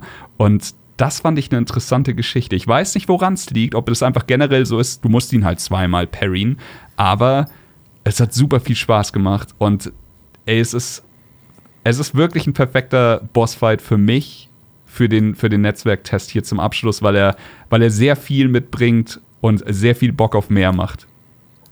Ich bin so schlecht im Parryen in, in uh, Dark Souls. In Sekiro ging's, aber jetzt auch in Elden Ring ich krieg das einfach nicht hin. Mein Timing ist da so kacke. Aber ich muss auch sagen, nach diesem Bosskampf ähm, mit mit Margit, der den ich schon recht knackig fand. Also ich, klar, wenn du da später hingehst und du warst ordentlich gelevelt und ich glaube, das wird halt auch etwas sein, was vielleicht etwas öfters in, im, im Spiel passieren wird, weil du halt die offene Welt hast, weil du halt diese snackigen Dungeons links und rechts erkunden kannst, dass du im Zweifelsfall auch easy noch mal mehr leveln ja, kannst, ohne dass definitiv. das irgendwie zu repetitiv wird. Da, das hast ja, kannst du natürlich bei Dark Souls auch machen, aber läufst halt dasselbe Gebiet irgendwie zehnmal ab. Was natürlich auch ein bisschen dröge ist. Und hier hast halt einfach, sagst ja, dann gehe ich hier mal gucken und da mal gucken. Und dann bist du irgendwann stark und hast deine Waffe gelevelt und dann ist das ja alles machbar. Und das finde ich auch absolut cool und fair. Genau. Kann ja, ne, jeder More Power to the people, ne?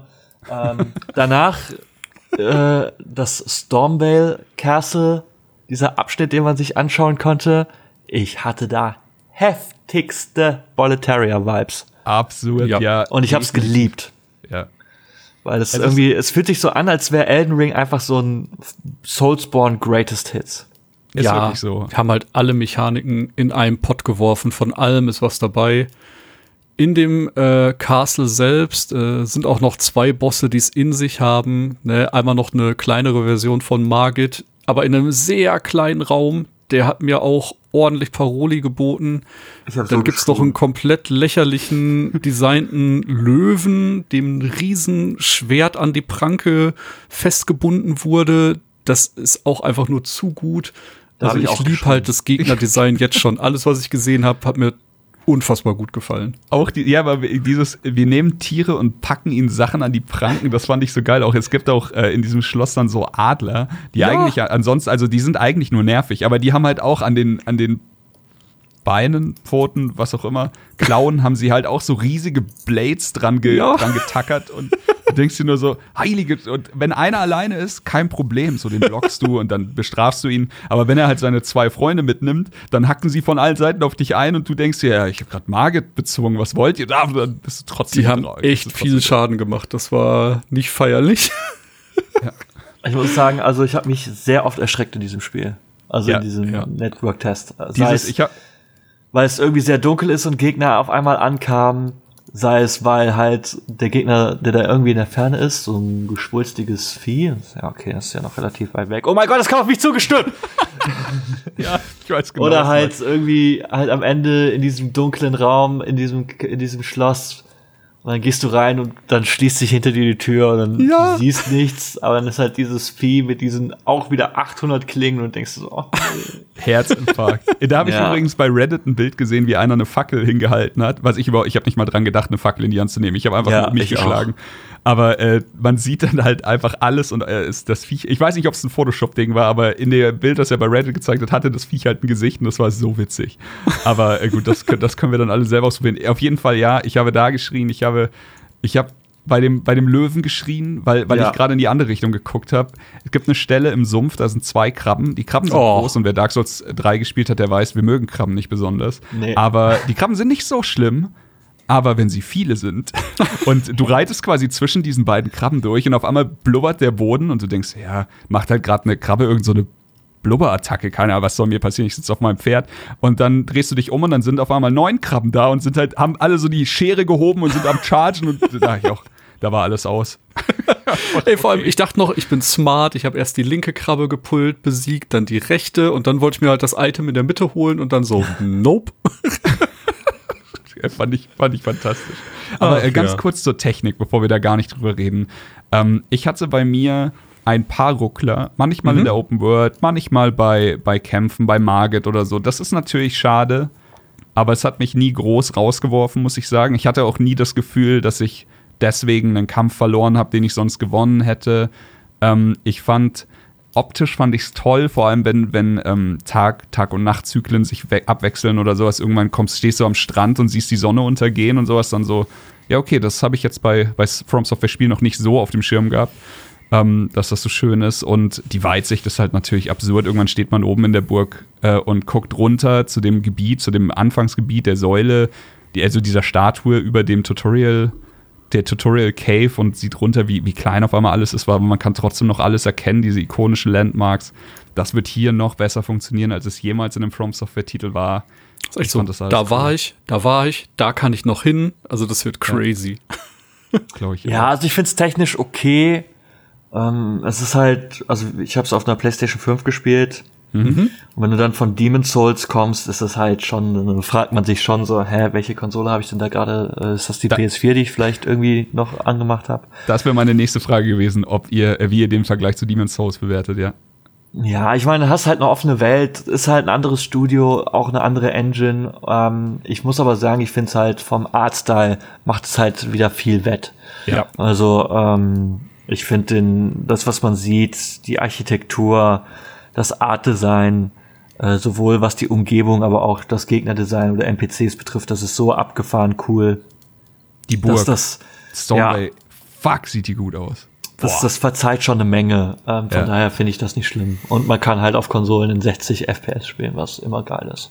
Ich ja. wollte gerade sagen, ich bin das gespannt, ist jetzt der, ob das am, am PC dann noch mal einen Ticken hochgeht von der optischen Raffinesse ja. oder, oder nicht. Aber im Endeffekt aber diese Ey. Ruckler könnten sie gerne bis zum, bis ja. zum Release äh, aus der Welt schaffen.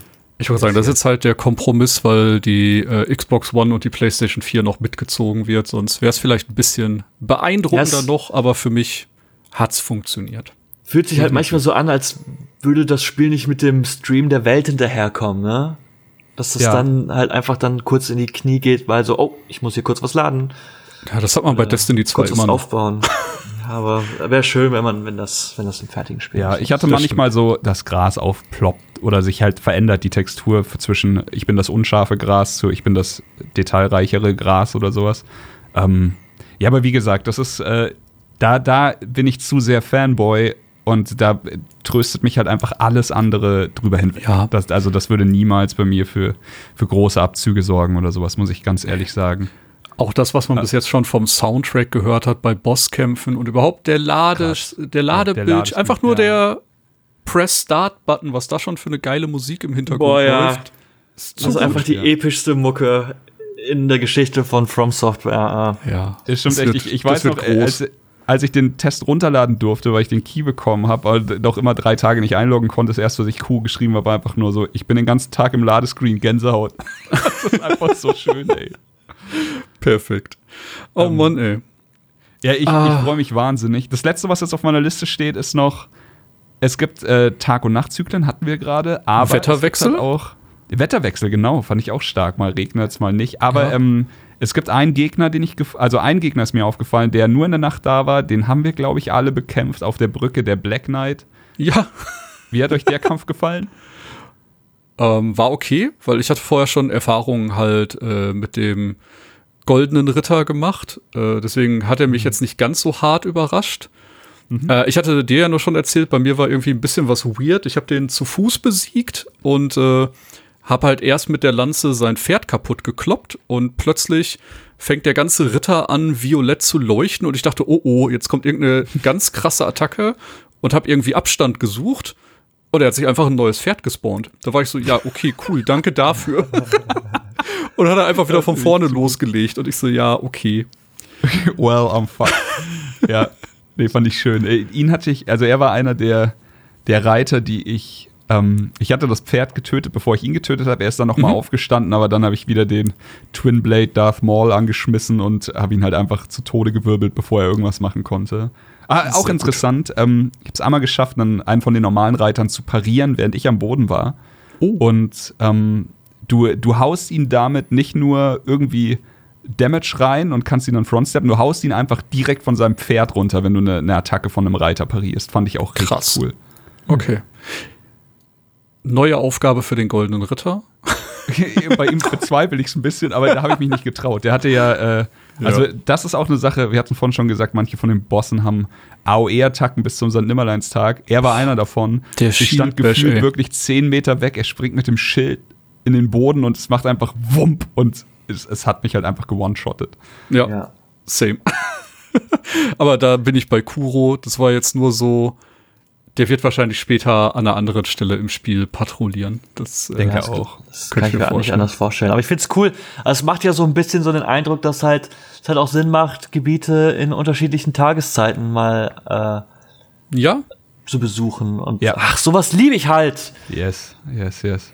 Ich, ich sehe uns da schon wieder äh, WhatsApp-Gruppen gründen und uns dann gegenseitig kleine Hints zu geben, weil wir uns nicht komplett spoilern wollen. Aber so hast du ja, oder wir machen das. Wir brauchen, wir brauchen keine fucking WhatsApp-Gruppe. Wir machen einfach das Gruppenpasswort an. yes, und dann stimmt. packst ja, dein Zeichen einfach irgendwo hin. Ja, la lass über Multiplayer reden. Es gibt jetzt dieses Gruppenpasswort. Magst du kurz erklären, was das ist? Ja, so wie ich das verstanden habe, ist es so, also es gibt das normale Multiplayer-Passwort, das benutzt man und das gab es ja schon in früheren FromSoft-Spielen um halt gezielte Personen zu rufen und mit denen kooperativ oder im PvP zu mhm. spielen. Aber es gibt das Gruppenpasswort-Feature und so wie ich das verstanden habe, ist es so, dass jede Person, die sich dieses Gruppenpasswort-Feature teilt und dann in diesem entsprechenden Punkt, äh, Menüpunkt eingibt, dass man dann die Nachrichten, die man auf dem Boden platzieren kann, das sind dann nur die von den ja. Leuten, die halt dieses Passwort, ah. dieses Gruppenpasswort nutzen oder die Blutpfützen Genau. Oder halt, glaube ich, dann wahrscheinlich auch Summoning Signs. Ähm, dass das halt, und das finde ich so eine kleine, aber coole Idee. Same. Weil wenn du einfach so online bist, manchmal hast du halt einfach an einem Gebiet 450 verschiedene Zeichen, ja. 900 Millionen Blutpfützen und dann klickst du auf ein Zeichen, dann steht da einfach nur vorm NPC so Butthole und du denkst, ah, okay, sehr, sehr witzig. Use tongue. Ja, und ich finde einfach diesen Gedanken cool, dass man, wenn man dieses Gruppenpasswort-Feature nutzt, dass man selbst so ein bisschen was von anderen miterleben kann, die ja. man kennt. Ich weil es halt der Freundeskreis ist oder wer auch immer, mit dem man sich halt dieses Passwort teilt. Und ähm, dann ist das A nicht so zugeklatscht und B, wenn dann jemand schreibt so äh, Butthole oder Use Tongue, dann weißt du so, ja, das war dann wohl der Chris. das ist meine, mein Signature-Move. Aber nee, es ist ja, wie du sagst, du, es macht die Sache so viel wertiger. Wenn eine Nachricht am Boden liegt, weißt du, die hat ein Kumpel von mir dahingelegt, wahrscheinlich wirklich mit Sinn und Zweck. So, und wenn da einfach nur, ne, wahrscheinlich verarschen wir uns auch die ganze Zeit, aber wahrscheinlich, vielleicht nicht. Vielleicht leben wir in einer guten Welt. Treasure ahead. Ja. das macht die Sache nur noch witziger. Nee, aber ähm, ich, ich, ich finde das eine sehr coole Sache. Ansonsten, ähm, Koop habe ich getestet, auf den herkömmlichen Weg, den man schon kannte, PvP auch. Ich habe auch noch eine Möglichkeit gefunden, mit so einer Art Banner ähm, den, dein Koop laut rauszurufen, fand ich mega geil. Äh, das ist dann quasi egal wo, wo jemand auf der Welt Hilfe braucht, an so Statuen, kann er dich dann beschwören. Du wirst da hingeportet und kannst danach, nachdem du geholfen hast oder nicht, äh, kannst du dann wieder zurück, äh, da kommst du wieder dann zurück, wo du warst. Und das fände ich super cool, weil dafür musst du nicht dahin reiten und ein Zeichen auf den Boden legen. Ich kann unten gegen die Krabben kämpfen, äh, gegen die, oh, mein Lieblingsgegner in dem, in dem Netzwerktest, die Landoktopusse. Landmonster. Und ähm, ich werde da hochgerufen und danach komme ich wieder zurück zu den anderen. Und ähm, dasselbe gibt es für PvP auch noch. Und es gibt noch eine Möglichkeit, es gab so einen blauen Ring, den konntest du aktivieren und wenn jemand invaded wird, ohne es zu möchten, dann äh, kann er auch um Hilfe rufen und dann wirst du deswegen irgendwo hingerufen. Auch, äh, ja, es ist halt so wieder. Also ich glaube auch, dass diese blaue Fahrt in Dark Souls wie, 2, wie die oder? Ringe, genau, sie gleichen genau, aber viele Ringe aus, ja. Ich glaube nicht, dass du es von Anfang an haben wirst. Glaub ich glaube, das nicht. ist halt dieses Commune, das sind halt einfach wieder, glaube ich, diese Covenants. Ja. Das musst du dir auch erst verdienen. Habe ich aber auch gemacht. Irgendwann wurde ich gerufen. Ich habe gerade mit einem Kumpel war ich in einem Chat, weil er mich eigentlich rufen wollte. Ich so, hä, hast du mich jetzt gerufen? Der so, nein. Warte, ich muss Und dann war ich in einer anderen Welt und musste dann äh, kurz aushelfen. Ja. Sehr, sehr schön. Okay, äh, Lieblingsgegner in dem Ding und danach bin ich, glaube ich, auch durch. Bei mir diese Landoktopus-Geschichte es sieht einfach aus wie ein wirrer Ball mit tausend Tentakelarmen und es, ist, es hat schon was Bloodborniges, muss ich sagen. Ich bin am Strand hingegangen und dachte, okay, jetzt hau ich ihm äh, frontal ins Gesicht, aber es war gar nicht sein Gesicht. Dann hat er sich umgedreht und hatte so, so einen Tittfischnabel. Das war einfach sehr monströs, super lange Tentakeln, absurd, fürchterlich. Ich habe so gelacht. Und als ich ihn getötet habe, ein Item gefunden, ich glaube, es war das Ei von ihm oder sowas. Und es stand einfach in der Item-Beschreibung, die wieder alle fantastisch sind, aber das Vorlesen ersparen wir euch ja heute in dem Podcast. Ähm, einfach, dass, dass sie Menschen fressen, um ihre Eier da reinzulegen und ihre, ihre Kinder davon zu ernähren. Und das war wundervoll schrecklich und das hat mir richtig Spaß gemacht. Sehr gut. Thomas, dein Lieblingsgegner? Ah, ich überlege gerade noch. Ähm, ah, ich gehe mit Market der hat mich echt super abgeholt. Ich habe noch kurz überlegt, ja. ich fand den Drachen auch mega designt und äh, ja. mochte sein Moveset, aber ich gehe mit Margit in dem Fall. Mein Lieblingsgegner in dem Beta-Test war äh, der Geißbock, der beschlossen hat, als ich oben auf dieser auf dieser Anhöhe gegen diesen riesiges die, dieses riesige Vieh mit dem Schwert zu kämpfen, entschieden hat, so, ey, da mische ich mit. Dieser eine Typ, der da mit diesem Riesen, Riesen kloppt der passt mir hier gerade gar nicht. Der stört meine Nachmittagsruhe und einfach entschieden hat, mitzukämpfen und mich die ganze Zeit angegriffen und verfolgt hat. Wow. Bis dann halt einfach dieses riesige Vieh kam und ich hatte es schon ein bisschen angegriffen. Es hatte ein Schwert und es hat einfach einmal ausgeholt. und einmal so mit dem Schwert über den Boden gefegt und dieser Geistbock war einfach von der Bildfläche für immer verschwunden. Ja. Also Chris, ich habe es ganz am Ende noch übers Herz gebracht und habe eine Schildkröte getötet und ich im Gegensatz zu allen anderen hat die natürlich direkt zwei Items fallen lassen. Oh, aber so. auch äh, Schildkrötenfleisch, oder? Ja, ja, ja. Ja, genau. Fand ich auch witzig, denn ich hatte davor auf Twitter gelesen, dass sich Leute darüber beschwert haben. Also es gab die Meldung, man kann mit Melina keinen Geschlechtsverkehr haben und darüber haben oh sich Gott. Leute abgefuckt und du denkst wieder so, come on. So, mu muss das wirklich sein? Ist das jetzt wirklich passiert? Aber Gamer. dann findet man, äh, dann habe ich darauf eine Schildkröte getötet. Warte, ich muss kurz suchen. Äh, es, es, war nämlich wirklich ein wundervoller Text, der ungefähr sagt, dass äh, früher dachte man, Schildkrötenfleisch äh, steigert die Potenz, aber so ungefähr, äh, ich weiß jetzt nicht mehr genau, aber in der Welt von, von Elden Ring ist jetzt, äh, denkt seit, seit geraumer Zeit keiner mehr über den Geschlechtsverkehr nach. So, das, das ist in Vergessenheit geraten. Dann fand Sehr ich, das gut. passt aber schön. Gold. Ach ja. Ich glaube, man kann einfach sagen, äh, die Beta ist mehr, als wir uns, glaube ich, alle erhofft haben. Also, ja. ich war vorher skeptisch und jetzt denke ich einfach nur, ey, ich freue mich auf Ende Februar. Ich glaube, ich werde da eine riesengute Zeit mit haben und äh, ich weiß nicht, ob das nachher so pickepacke voll ist, wie es jetzt ist. Wobei es wirkte auch nicht überladen. Aber man hat halt alle paar Meter was zu tun gehabt und das fand ich, haben sie gut umgesetzt. Und jetzt bin ich einfach gespannt, wie sich das dann nachher äh, in der kompletten Welt abbildet.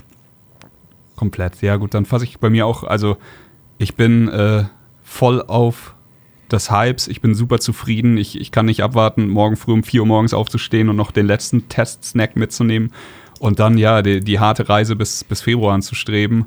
Ähm, ich freue mich wahnsinnig drauf. Ich wurde letzt, äh, heute wurde ich gefragt von einem Kumpel, ähm, ob das mein liebstes From Software Spiel ist. Und ich habe gesagt, das kann ich nicht sagen. Aber ich sage, es ist vielleicht auf einem guten Weg. Muss man gucken. Aber es ist halt wirklich die absurd gut funktionierende Mischung für mich aus Breath of the Wild und Dark Souls From Software Zeug. Fantastisch. Crazy. Ja, also ich bin halt gespannt, ähm, also wenn halt so die offene Welt weiter so designt ist, wie es halt in dem Abschnitt ist, wie wir es jetzt gespielt haben, oder ja, wenn ganz The Land Between halt so detailreich und so viel zum Erkunden bietet, dann bin ich sehr, sehr guter Dinge, dass das schon echt äh, ein sehr, sehr gutes Spiel wird. Es hat natürlich viel von Dark Souls 3, es ja. hat viel von so ziemlich jedem äh, Soulspawn-Spiel, das FromSoft gemacht hat, sei es halt Animation, sei es halt Soundeffekte. Ja, man könnte halt echt schon stellenweise denken, man spielt irgendwie so eine Total Conversion von Dark Souls 3. Aber das ist mir ehrlich gesagt, das finde ich gar nicht so schlimm, weil auch Dark Souls 3 war ein gutes Spiel und es fühlt sich immer noch fantastisch an. Ich mag das, ich mag die Kämpfe nach wie vor sehr, sehr gerne. Ähm, und wenn das dann alles in einer offenen Welt gesattelt ist, die sehr viele interessante Dinge zum Erkunden hat. Interessante NPCs, mit denen man interagieren kann, wenn es halt Geheimnisse gibt, wenn es wieder schön viele Covenants gibt, dann glaube ich, hey, wird das, einfach mein Spiel. Yes. Gut, Perfect. und bevor wir euch jetzt äh, rausschmeißen, haben wir noch äh, ein bisschen durchs Internet geschaut, wer denn noch Zugang zum Elden Ring Netzwerktest hatte und haben den einen oder anderen und die ein oder andere gefragt, ob sie nicht einmal kurz so eine kleine Meinung für uns abgeben möchten und die schneiden wir einfach jetzt hinten an dem Podcast ran. Sehr gut. Deswegen dranbleiben. Äh, gibt noch ein paar äh, O-Töne. Äh, an der Stelle bleibt uns natürlich nur zu sagen, wie immer, danke für eure Zeit. Ich hoffe, ihr habt entweder selber ein bisschen spielen können oder jetzt einen kleinen Eindruck bekommen, wie gut uns das Ganze gefallen hat. Kuro, dir auch ganz viel Dank, dass du dir die Zeit genommen hast. Immer gerne. Ich habe jetzt Urlaub. Mir ist alles egal. Nice. Wunderschön. Perfekt. Dann, äh, ja, würde ich einfach sagen, bis zum nächsten Mal. Passt auf euch auf und äh, ja, lasst es euch gut gehen. Reingehauen. Tschüss. Ciao, ciao. Dinos sind geil. Hallo an alle. Hey, mein Name ist Nico oder Dinos sind geil auf Twitch und YouTube. Äh, ich streame hauptsächlich auf Twitch, habe auch einen YouTube-Kanal, aber der ist ziemlich klein. Und ähm, äh, ich bin Challenge Runner, und zwar Soulsborne Challenge Runner. Ich mache Hitless Runs. Das bedeutet, ich versuche die Soulsborne und auch Sekiro, größtenteils FromSoft-Spiele, ähm, zu spielen, ohne getroffen zu werden.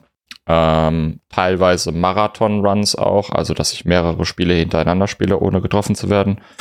Und äh, ja, ich verdiene damit mein Geld aktuell. Das äh, macht unglaublich viel Spaß und ich wurde gebeten oder ich habe die Ehre, kurz ähm, meine Erfahrung mit dem Network-Test, die ich hatte, zu teilen und auch ein bisschen eine Kritik, vielleicht, was ich gut oder was ich schlecht fand an Elden Ring, ähm, ja, mit euch zu, mit euch zu teilen. Und äh, da gibt es echt fast nur gute Dinge zu sagen. Elden Ring ist, also was ich bisher gesehen habe an Trailermaterial online oder auch selbst erkundet und gespielt in dem ähm, Closed Network Test. Ähm, es sieht fantastisch aus. Also natürlich ist es nicht die bestmögliche Grafik aktuell, allerdings sieht es wirklich, wirklich gut aus. Es spielt sich extrem gut. Ich würde das Gameplay vergleichen wenn ich es mit einem Spiel vergleichen müsste, würde ich es mit Dark Souls 3 vergleichen, glaube ich. Obwohl es sich ein bisschen schwerfälliger spielt, glaube ich, ist das richtige Wort. Ein bisschen langsamer, aber sehr gut. Also ich finde, es spielt sich fantastisch. Und ähm, äh, mir gefallen vor allem die Neuerungen und dass man sieht, dass FromSoft aus allen Spielen, die sie bisher gemacht haben, gelernt haben und das Beste aus allen Spielen genommen haben und es in Elden Ring verpackt. Also man findet Sekiro-Elemente, man findet Dark Souls, äh, Dark Souls 2 und Dark Souls 3 Elemente. Weniger Bloodborne, das habe ich jetzt zumindest noch nicht so viel gesehen, aber vielleicht wird sich da auch das ein oder andere Bloodborne-Element verstecken. Vielleicht gibt es irgendwie Limb-Stagger oder eine, Art, eine, eine, eine Art, wie man quicksteppen kann oder sowas mit einem Lock-on. Mal sehen. Auf jeden Fall gibt es zum Kampfsystem oder ich ich muss dazu sagen, ich betrachte es immer aus so einer Challenge Runner Perspektive über die Jahre hinweg. Ich mache das jetzt seit drei Jahren, habe ich es fast schon verlernt, das aus einer anderen Perspektive zu betrachten. Das hat größtenteils Nachteile, auch ein paar Vorteile. Aber ich kann auf die Bossfights eingehen, die ich, die ich bisher gemacht habe. Das waren, glaube ich, alle möglichen, alle, die möglich waren im Network-Test. Und die sind größtenteils wirklich gut. Die, den besten fand ich persönlich war Margit the Fell Omen, was man als richtigen Boss quasi betrachten kann. Äh, sind ja viele sind ja Foe oder Market is a great foe. Das wäre dann ein richtiger Boss, so wie der Drache, glaube ich. Agit oder wie, oder wie der heißt. Ich weiß, ich habe es vergessen. Das wären die einzigen beiden Great Foes, glaube ich, in, in dem Network-Test. Und die waren beide fantastisch. Market ist mein, mein Favorit. Und ähm, ich würde sagen, dass FromSoft es irgendwie schafft, allen anderen, was Bossdesign angeht, meilenweit voraus ist. Ich habe keine Ahnung, wie die das machen, aber es ist, es ist einfach die lassen jegliche, jegliche Competition hinter sich. Der, der, es ist wirklich fantastisch, dass FromSoft es immer und wieder schafft abzuliefern. Wenn ich eine Sache kritisieren müsste an Elden Ring so far, dann ist es das Balancing und das halt teilweise diese Aschen, die man auf, auf äh, Schwerter packen kann oder ähm, die, die äh, Early Game Spells, die man findet, Sorcery Spells, dass die ziemlich, ziemlich stark sind. Auch die Summons es ist ziemlich, ziemlich stark und ich weiß nicht, ich hoffe, dass FromSoft da noch ein bisschen am Balancing rumschraubt. Ansonsten keinerlei Kritik. Ich freue mich wahnsinnig auf das Spiel und ich hoffe, ihr auch. Es sieht fantastisch aus, es spielt sich fantastisch und ich kann es kaum erwarten, Elden Ring in der Vollversion zu spielen. Bye bye. Hannah. Ich sag einfach mal Hallo in die Runde und ähm, bedanke mich natürlich ganz herzlich bei den Jungs, dass sie mich nochmal eingeladen haben, um einen kleinen Part zu diesem großartigen Spiel beizutragen.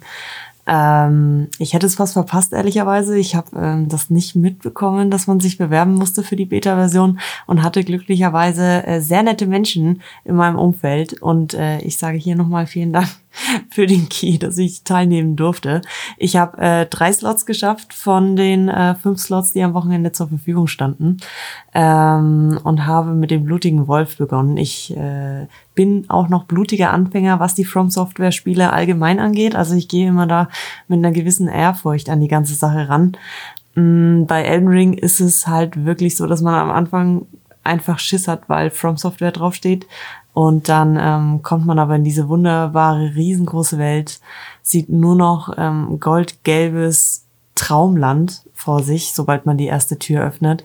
Und ähm, vor allem dieser zentral gelegene Baum mitten im Zentrum von diesem Spiel, der zieht mich halt schon in den Bann, seit ich das erste Mal den Trailer gesehen habe. Also ähm, ich gehe immer noch davon aus, dass wir irgendwann dort einen unfassbar epischen Kampf stattfinden sehen werden oder an einem epischen Kampf teilnehmen werden. Ich bin wirklich gespannt und ähm, ja, man merkt aber ziemlich schnell, nicht alles ist Gold, was glänzt. Ich ähm, wurde vom Baumwächter dann ziemlich schnell auf den Boden der Tatsachen wieder zurückgeholt, indem er mich einmal äh, gehittet hat und ich war down. da wusste man direkt wieder, okay, ähm, ich weiß, wo ich zu Hause bin. Ähm, ja, und dann werden einem aber wunderschöne Gimmicks einfach zur Seite gestellt, um auch Menschen wie den Baumwächter äh, umnieten zu können. Also als allerersten großen Gegner habe ich mir aber auch Margit vorgenommen. Äh, auch sie hat mich das Fürchten gelehrt auf jeden Fall. Ich bin ähm, vermutlich, ich kann es nicht in Worte fassen, wie oft ich gestorben bin, aber es war oft. Aber ich wurde auch gezwungen, damit äh, mich ein bisschen auseinanderzusetzen, was alles möglich ist. Also ich habe, glaube ich, jeden einzelne äh, Kriegsasche auf mein Schwert gelegt, egal ob Blitz, ob irgendwelche Magien, ob irgendwelche ähm, extra Hiebe. Habe ich probiert. Ähm, Im Endeffekt habe ich es mit Beschwörungen, ähm, beziehungsweise habe ich die Beschwörungen für mich entdeckt. Äh, man kann Wölfe beschwören, die unfassbar hilfreich sind in großen Kämpfen. Was ich auch ein cooles Feature finde, ist, dass man äh, die Beschwörungen nicht überall nutzen kann, weil sonst könnte man sich vielleicht ein bisschen dazu sehr drauf verlassen. Äh, so würde es mir wahrscheinlich gehen. Also ähm, ja, sie sind nützlich, aber eben auch weise einzusetzen. Das finde ich ganz cool. Und äh, zweites großes Gimmick auf jeden Fall unser Pferd. Wie unfassbar gut ist es, erstens diese epische Welt überhaupt zu sehen und dann auch noch mit einem Pferd bereisen zu können, vom Pferd aus kämpfen zu können. Als ich gegen den großen Drachen gekämpft habe, auf dem Pferd, also ich habe ähm, sehr viel im Wechsel gearbeitet vor allem bin ich einfach nur vor dem Feuer weggerannt. Und da waren so unfassbar gute Szenen dabei, was wirklich einfach so nice aussah, wenn man zwischendrin auf das Pferd aufgehüpft ist und ähm, vor den Flammen weggerannt und dann wieder runtergesprungen ist und ähm, gemeinsam mit den Wölfen dann gekämpft hat. Ach, das ist einfach unfassbar schön anzusehen. Also äh, es hat auf jeden Fall seine Berechtigung, Elden Ring, ein neues From Software Spiel. Äh, ich finde aber, es ist auch super anfängerfreundlich. Also es ist definitiv nicht so einfach, aber es gibt einfach Dinge, wie zum Beispiel Springen, die in anderen Spielen wohl gefehlt haben und ähm, ja, die da einfach sehr, sehr viel ausmachen auch die Schnellreisen, die für Menschen wie mich, die sehr ungeduldig sind, sehr vieles erleichtern. Ähm, es macht einfach unfassbar viel Spaß. Die zehn Stunden, die ich jetzt darin verbracht habe, waren wahrscheinlich die besten aus den letzten Wochen. Es hat mir sehr, sehr, sehr viel Spaß gemacht. Ähm, ich wünschte, ich wäre im März nächsten Jahres arbeitslos, um da eventuell all meine Aufmerksamkeit reinzusetzen. Wird wahrscheinlich leider nicht so sein, aber ähm, ja, ich hatte sehr, sehr, sehr, sehr viel Spaß mit dem Spiel. Ich habe sehr viel geweint. Ich habe sehr viel gestaunt und bin gespannt, was da noch auf uns zukommen wird und freue mich drauf. Musician. Elden Ring, das Breath of the Wild unter den Dark Souls, ist ein Spiel, auf das ich mich tatsächlich mehr freue, als ich gedacht hätte. Und um die Aussage zu erklären, muss man, glaube ich, ein bisschen früher anfangen. Denn 2012, 2013 rum wurde auch ich vom Souls-Hype geparkt, nachdem ich tausendmal gelesen habe, wie großartig Dark Souls sein soll. Hab's zehn Minuten gespielt, bin gestorben und dachte mir so, nee, das ist nichts für mich. Dann habe ich mich aber irgendwann hingesetzt und gesagt, so, Millionen von Leuten sagen, dass dieses Spiel so insane krass sein soll. Also muss da ja irgendwas dran sein.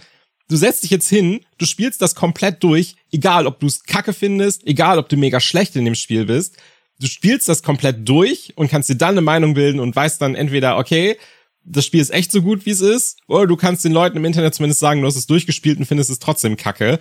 Und das Ende vom Lied war, ich hatte 120 Stunden in dem Spiel, ich konnte das Dark Souls Wiki auswendig und ich war einfach komplett verliebt in diesen Gameplay-Stil. Entsprechend habe ich mich auch übelst auf Dark Souls 2 gefreut und auch Dark Souls 3 war so ein Spiel, wo ich mir dann so dachte, yes, wird mega gut, und dann ist mir das Safe flöten gegangen und ich hätte alles nochmal spielen müssen und habe mir so gedacht, nee, das tue ich mir nicht an. Es tut mir sehr leid.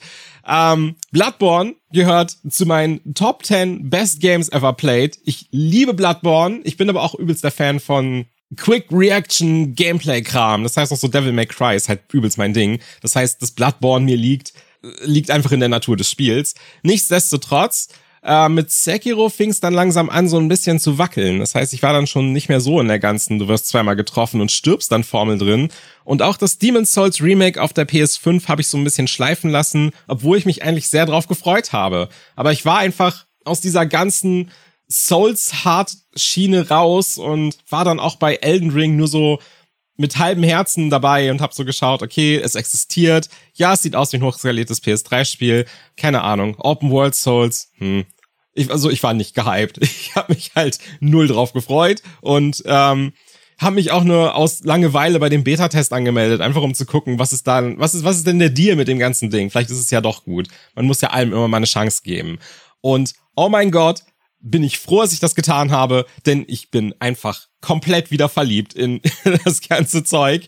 Und halt in dem Moment, wo man aus diesem Schrein rauskommt und einfach die Open World sieht, diesen gigantischen leuchtenden Baum im Hintergrund, diese kleine kaputte Kirche, der Dude auf seinem Pferd, wie er da rumreitet und einfach tausend Sachen, wo du hingehen kannst, dachte ich mir so, yes, okay, das ist vielleicht doch nicht so kacke, wie ich angenommen habe. Und dann habe ich es gespielt und oh mein Gott, ich habe drei Slots mitgenommen und einfach selbst im dritten Slot habe ich noch neue Sachen gefunden, wo ich nicht wusste, dass das tatsächlich geht.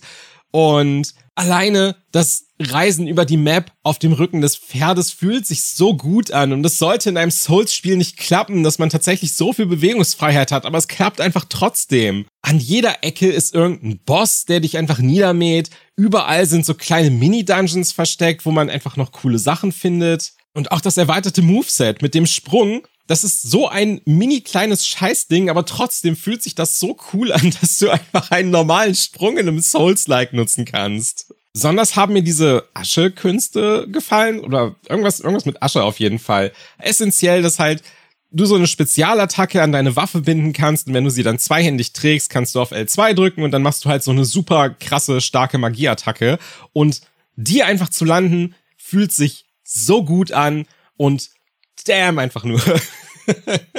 Und normalerweise bin ich ja jemand, der eigentlich nicht so schnell aufgibt, aber aufgrund des Zeitlimits musste ich halt mich ein bisschen ranhalten und ich habe selbst bis heute im dritten Slot es nicht geschafft, den eigentlichen Endboss der ganzen Geschichte zu besiegen. Also den, den Dude im Schloss. Ich habe seinen Namen vergessen. Selbst für den musste ich zwei Leute summonen und selbst da haben wir einfach gefühlt fünf Versuche gebraucht, bis das endlich geklappt hat. Was natürlich immer an den anderen lag und nicht an mir.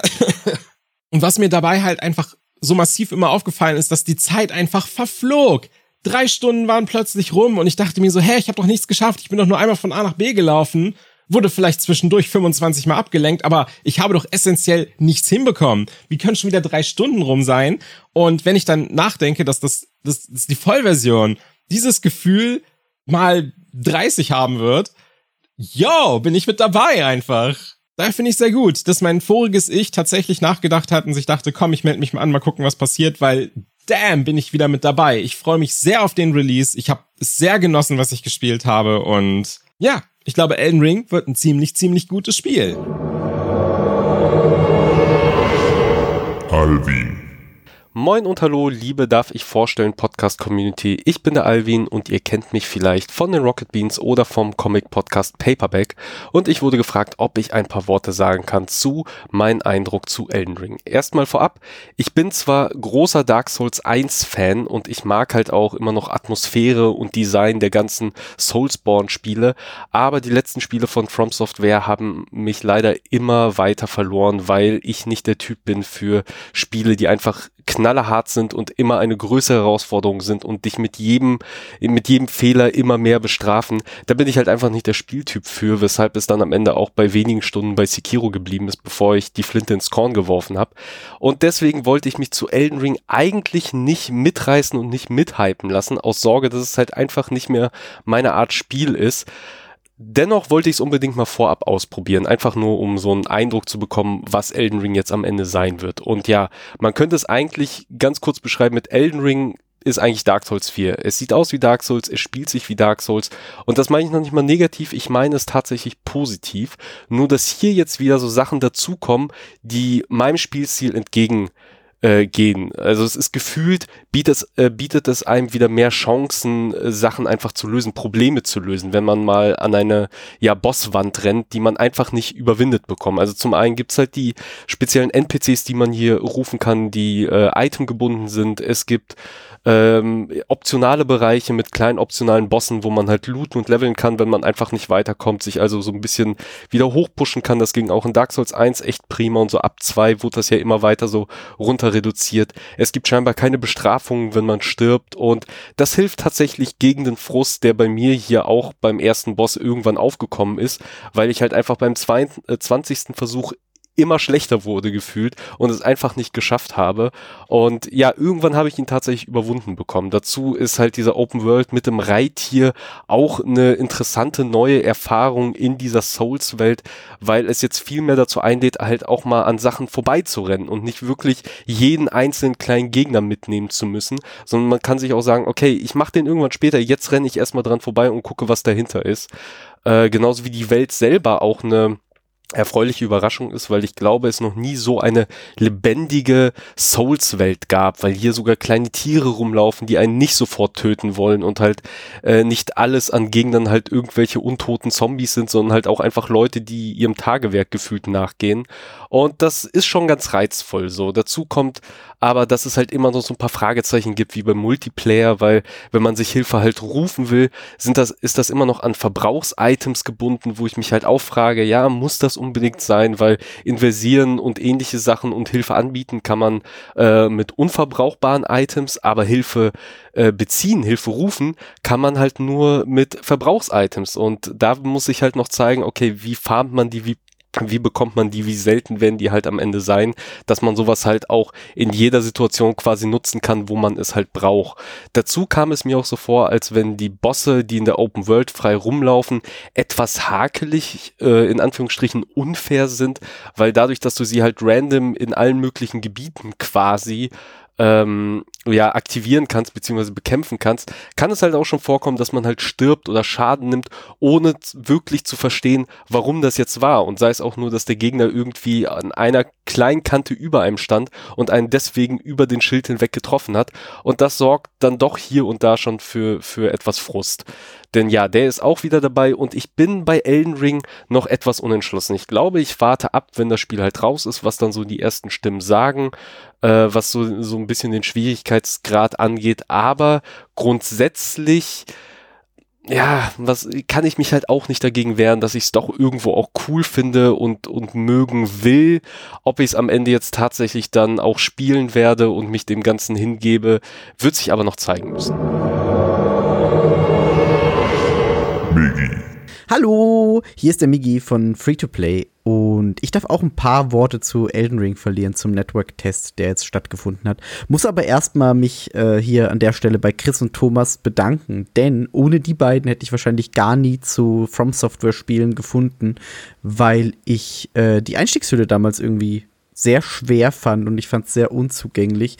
Und irgendwann haben die beiden sich dann hingesetzt mit mir und haben im Party-Chat zu mir gesagt, Migi, du kaufst dir jetzt Dark Souls 3 mit den DLCs und wir spielen das so zwei, drei Stunden. Ähm, beziehungsweise wir, wir sind mit dir im Chat und du spielst das zwei, drei Stunden. Und wenn du es scheiße findest, dann kriegen wir, kriegst du das Geld von uns. Und das habe ich dann gemacht. Das Geld musste ich nie von denen verlangen, weil ich habe das Spiel lieben gelernt und habe alle Spiele seitdem irgendwie durchgeballert. Und war jetzt unter den Glücklichen, die den Network-Test zu Elden Ring mitmachen durften habe die ersten drei Slots äh, mitgenommen. Einer davon war von 4 bis 7 Uhr. Finde ich jetzt immer noch ungeil, so früh aufzustehen, aber was tut man nicht alles für Videospiele? Äh, ja, und habe dann ähm, drauf losgespielt. Hatte erstmal schön meinen Breath of the Wild-mäßigen Moment, wenn man aus der Höhle rauskommt. Und äh, hab direkt aufs Maul bekommen, einfach von dem, von dem Tree Sentinel, der da auf einen wartet, der nette Reiter. Äh, ich habe auch, wie immer, meine schöne Melee-Klasse gewählt. Äh, weil ich mache es mir gern so schwer wie möglich. Das heißt, keine Zauber, keine Summons, nur ich und mein Langschwert. Ähm, soll ich jemals ein Rap-Album aufnehmen, dann wird das auch genau so heißen. Ähm, ja, und äh, ich saß in einem Raum während des Network-Tests mit äh, Benny von Space Behind the Screens, der das parallel auch gespielt hat. Das heißt, man hatte immer auch so ein bisschen einen Partner in Crime, mit dem man sich so austauschen konnte, was sehr nett war. Und bin dann darauf losgezogen, nachdem ich den Tree Sentinel erstmal ein bisschen ignoriert habe, weil ich dachte, na, vielleicht noch ein bisschen warten äh, und weiter gucken. Bin dann relativ straight hoch zum Schloss gelaufen und äh, habe mich Margit gestellt, wo ich gesehen habe, ähm, was in diesem Spiel steckt ähm, und dass es nicht leichter wird, wie es äh, vielleicht auch viele befürchtet haben, sondern es kann noch genauso hart und skrupellos sein wie alle seine Vorgänger. Ähm, und habe da einfach im ersten Slot gegen Margit gekämpft. Ähm, nicht hochgelevelt, sondern einfach, ich gehe da jetzt rein, ich schaffe diesen Kampf. Es hat unfassbar viel Spaß gemacht, die äh, Patterns von Magi zu lernen und äh, das einfach zu schaffen ähm, mit meinem Schwert und äh, nicht irgendwie zaubern oder sonst irgendwas. Und äh, ich habe es geliebt. Also es war einfach so ein richtig geiles erstes Erlebnis. Ähm, die restlichen zwei Timeslots, die ich dann noch mitgenommen hatte, habe ich genutzt, um die weitläufige Welt zu erkunden, was mir unfassbar viel Spaß gemacht hat. Da habe ich dann auch äh, ja einfach mal ein paar NPCs gekillt, was ich sonst nie mache.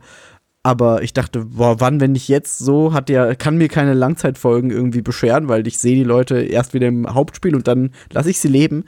Ähm, und habe alles getötet, was man so töten kann. Also ich hatte alle Bosse dann gemacht. Ich hatte alle Mini-Bosse gemacht, alle Höhlen gefunden, habe alle Zaubersprüche entdeckt, habe wahnsinnig viele von diesen Aschen äh, mir geholt und äh, ja, bin einfach wahnsinnig happy, wie das Ganze geworden ist. Es läuft wahnsinnig flüssig. Ich habe auf der Series X gespielt, hatte überhaupt keine Probleme. Grafisch sieht das Ganze geil aus.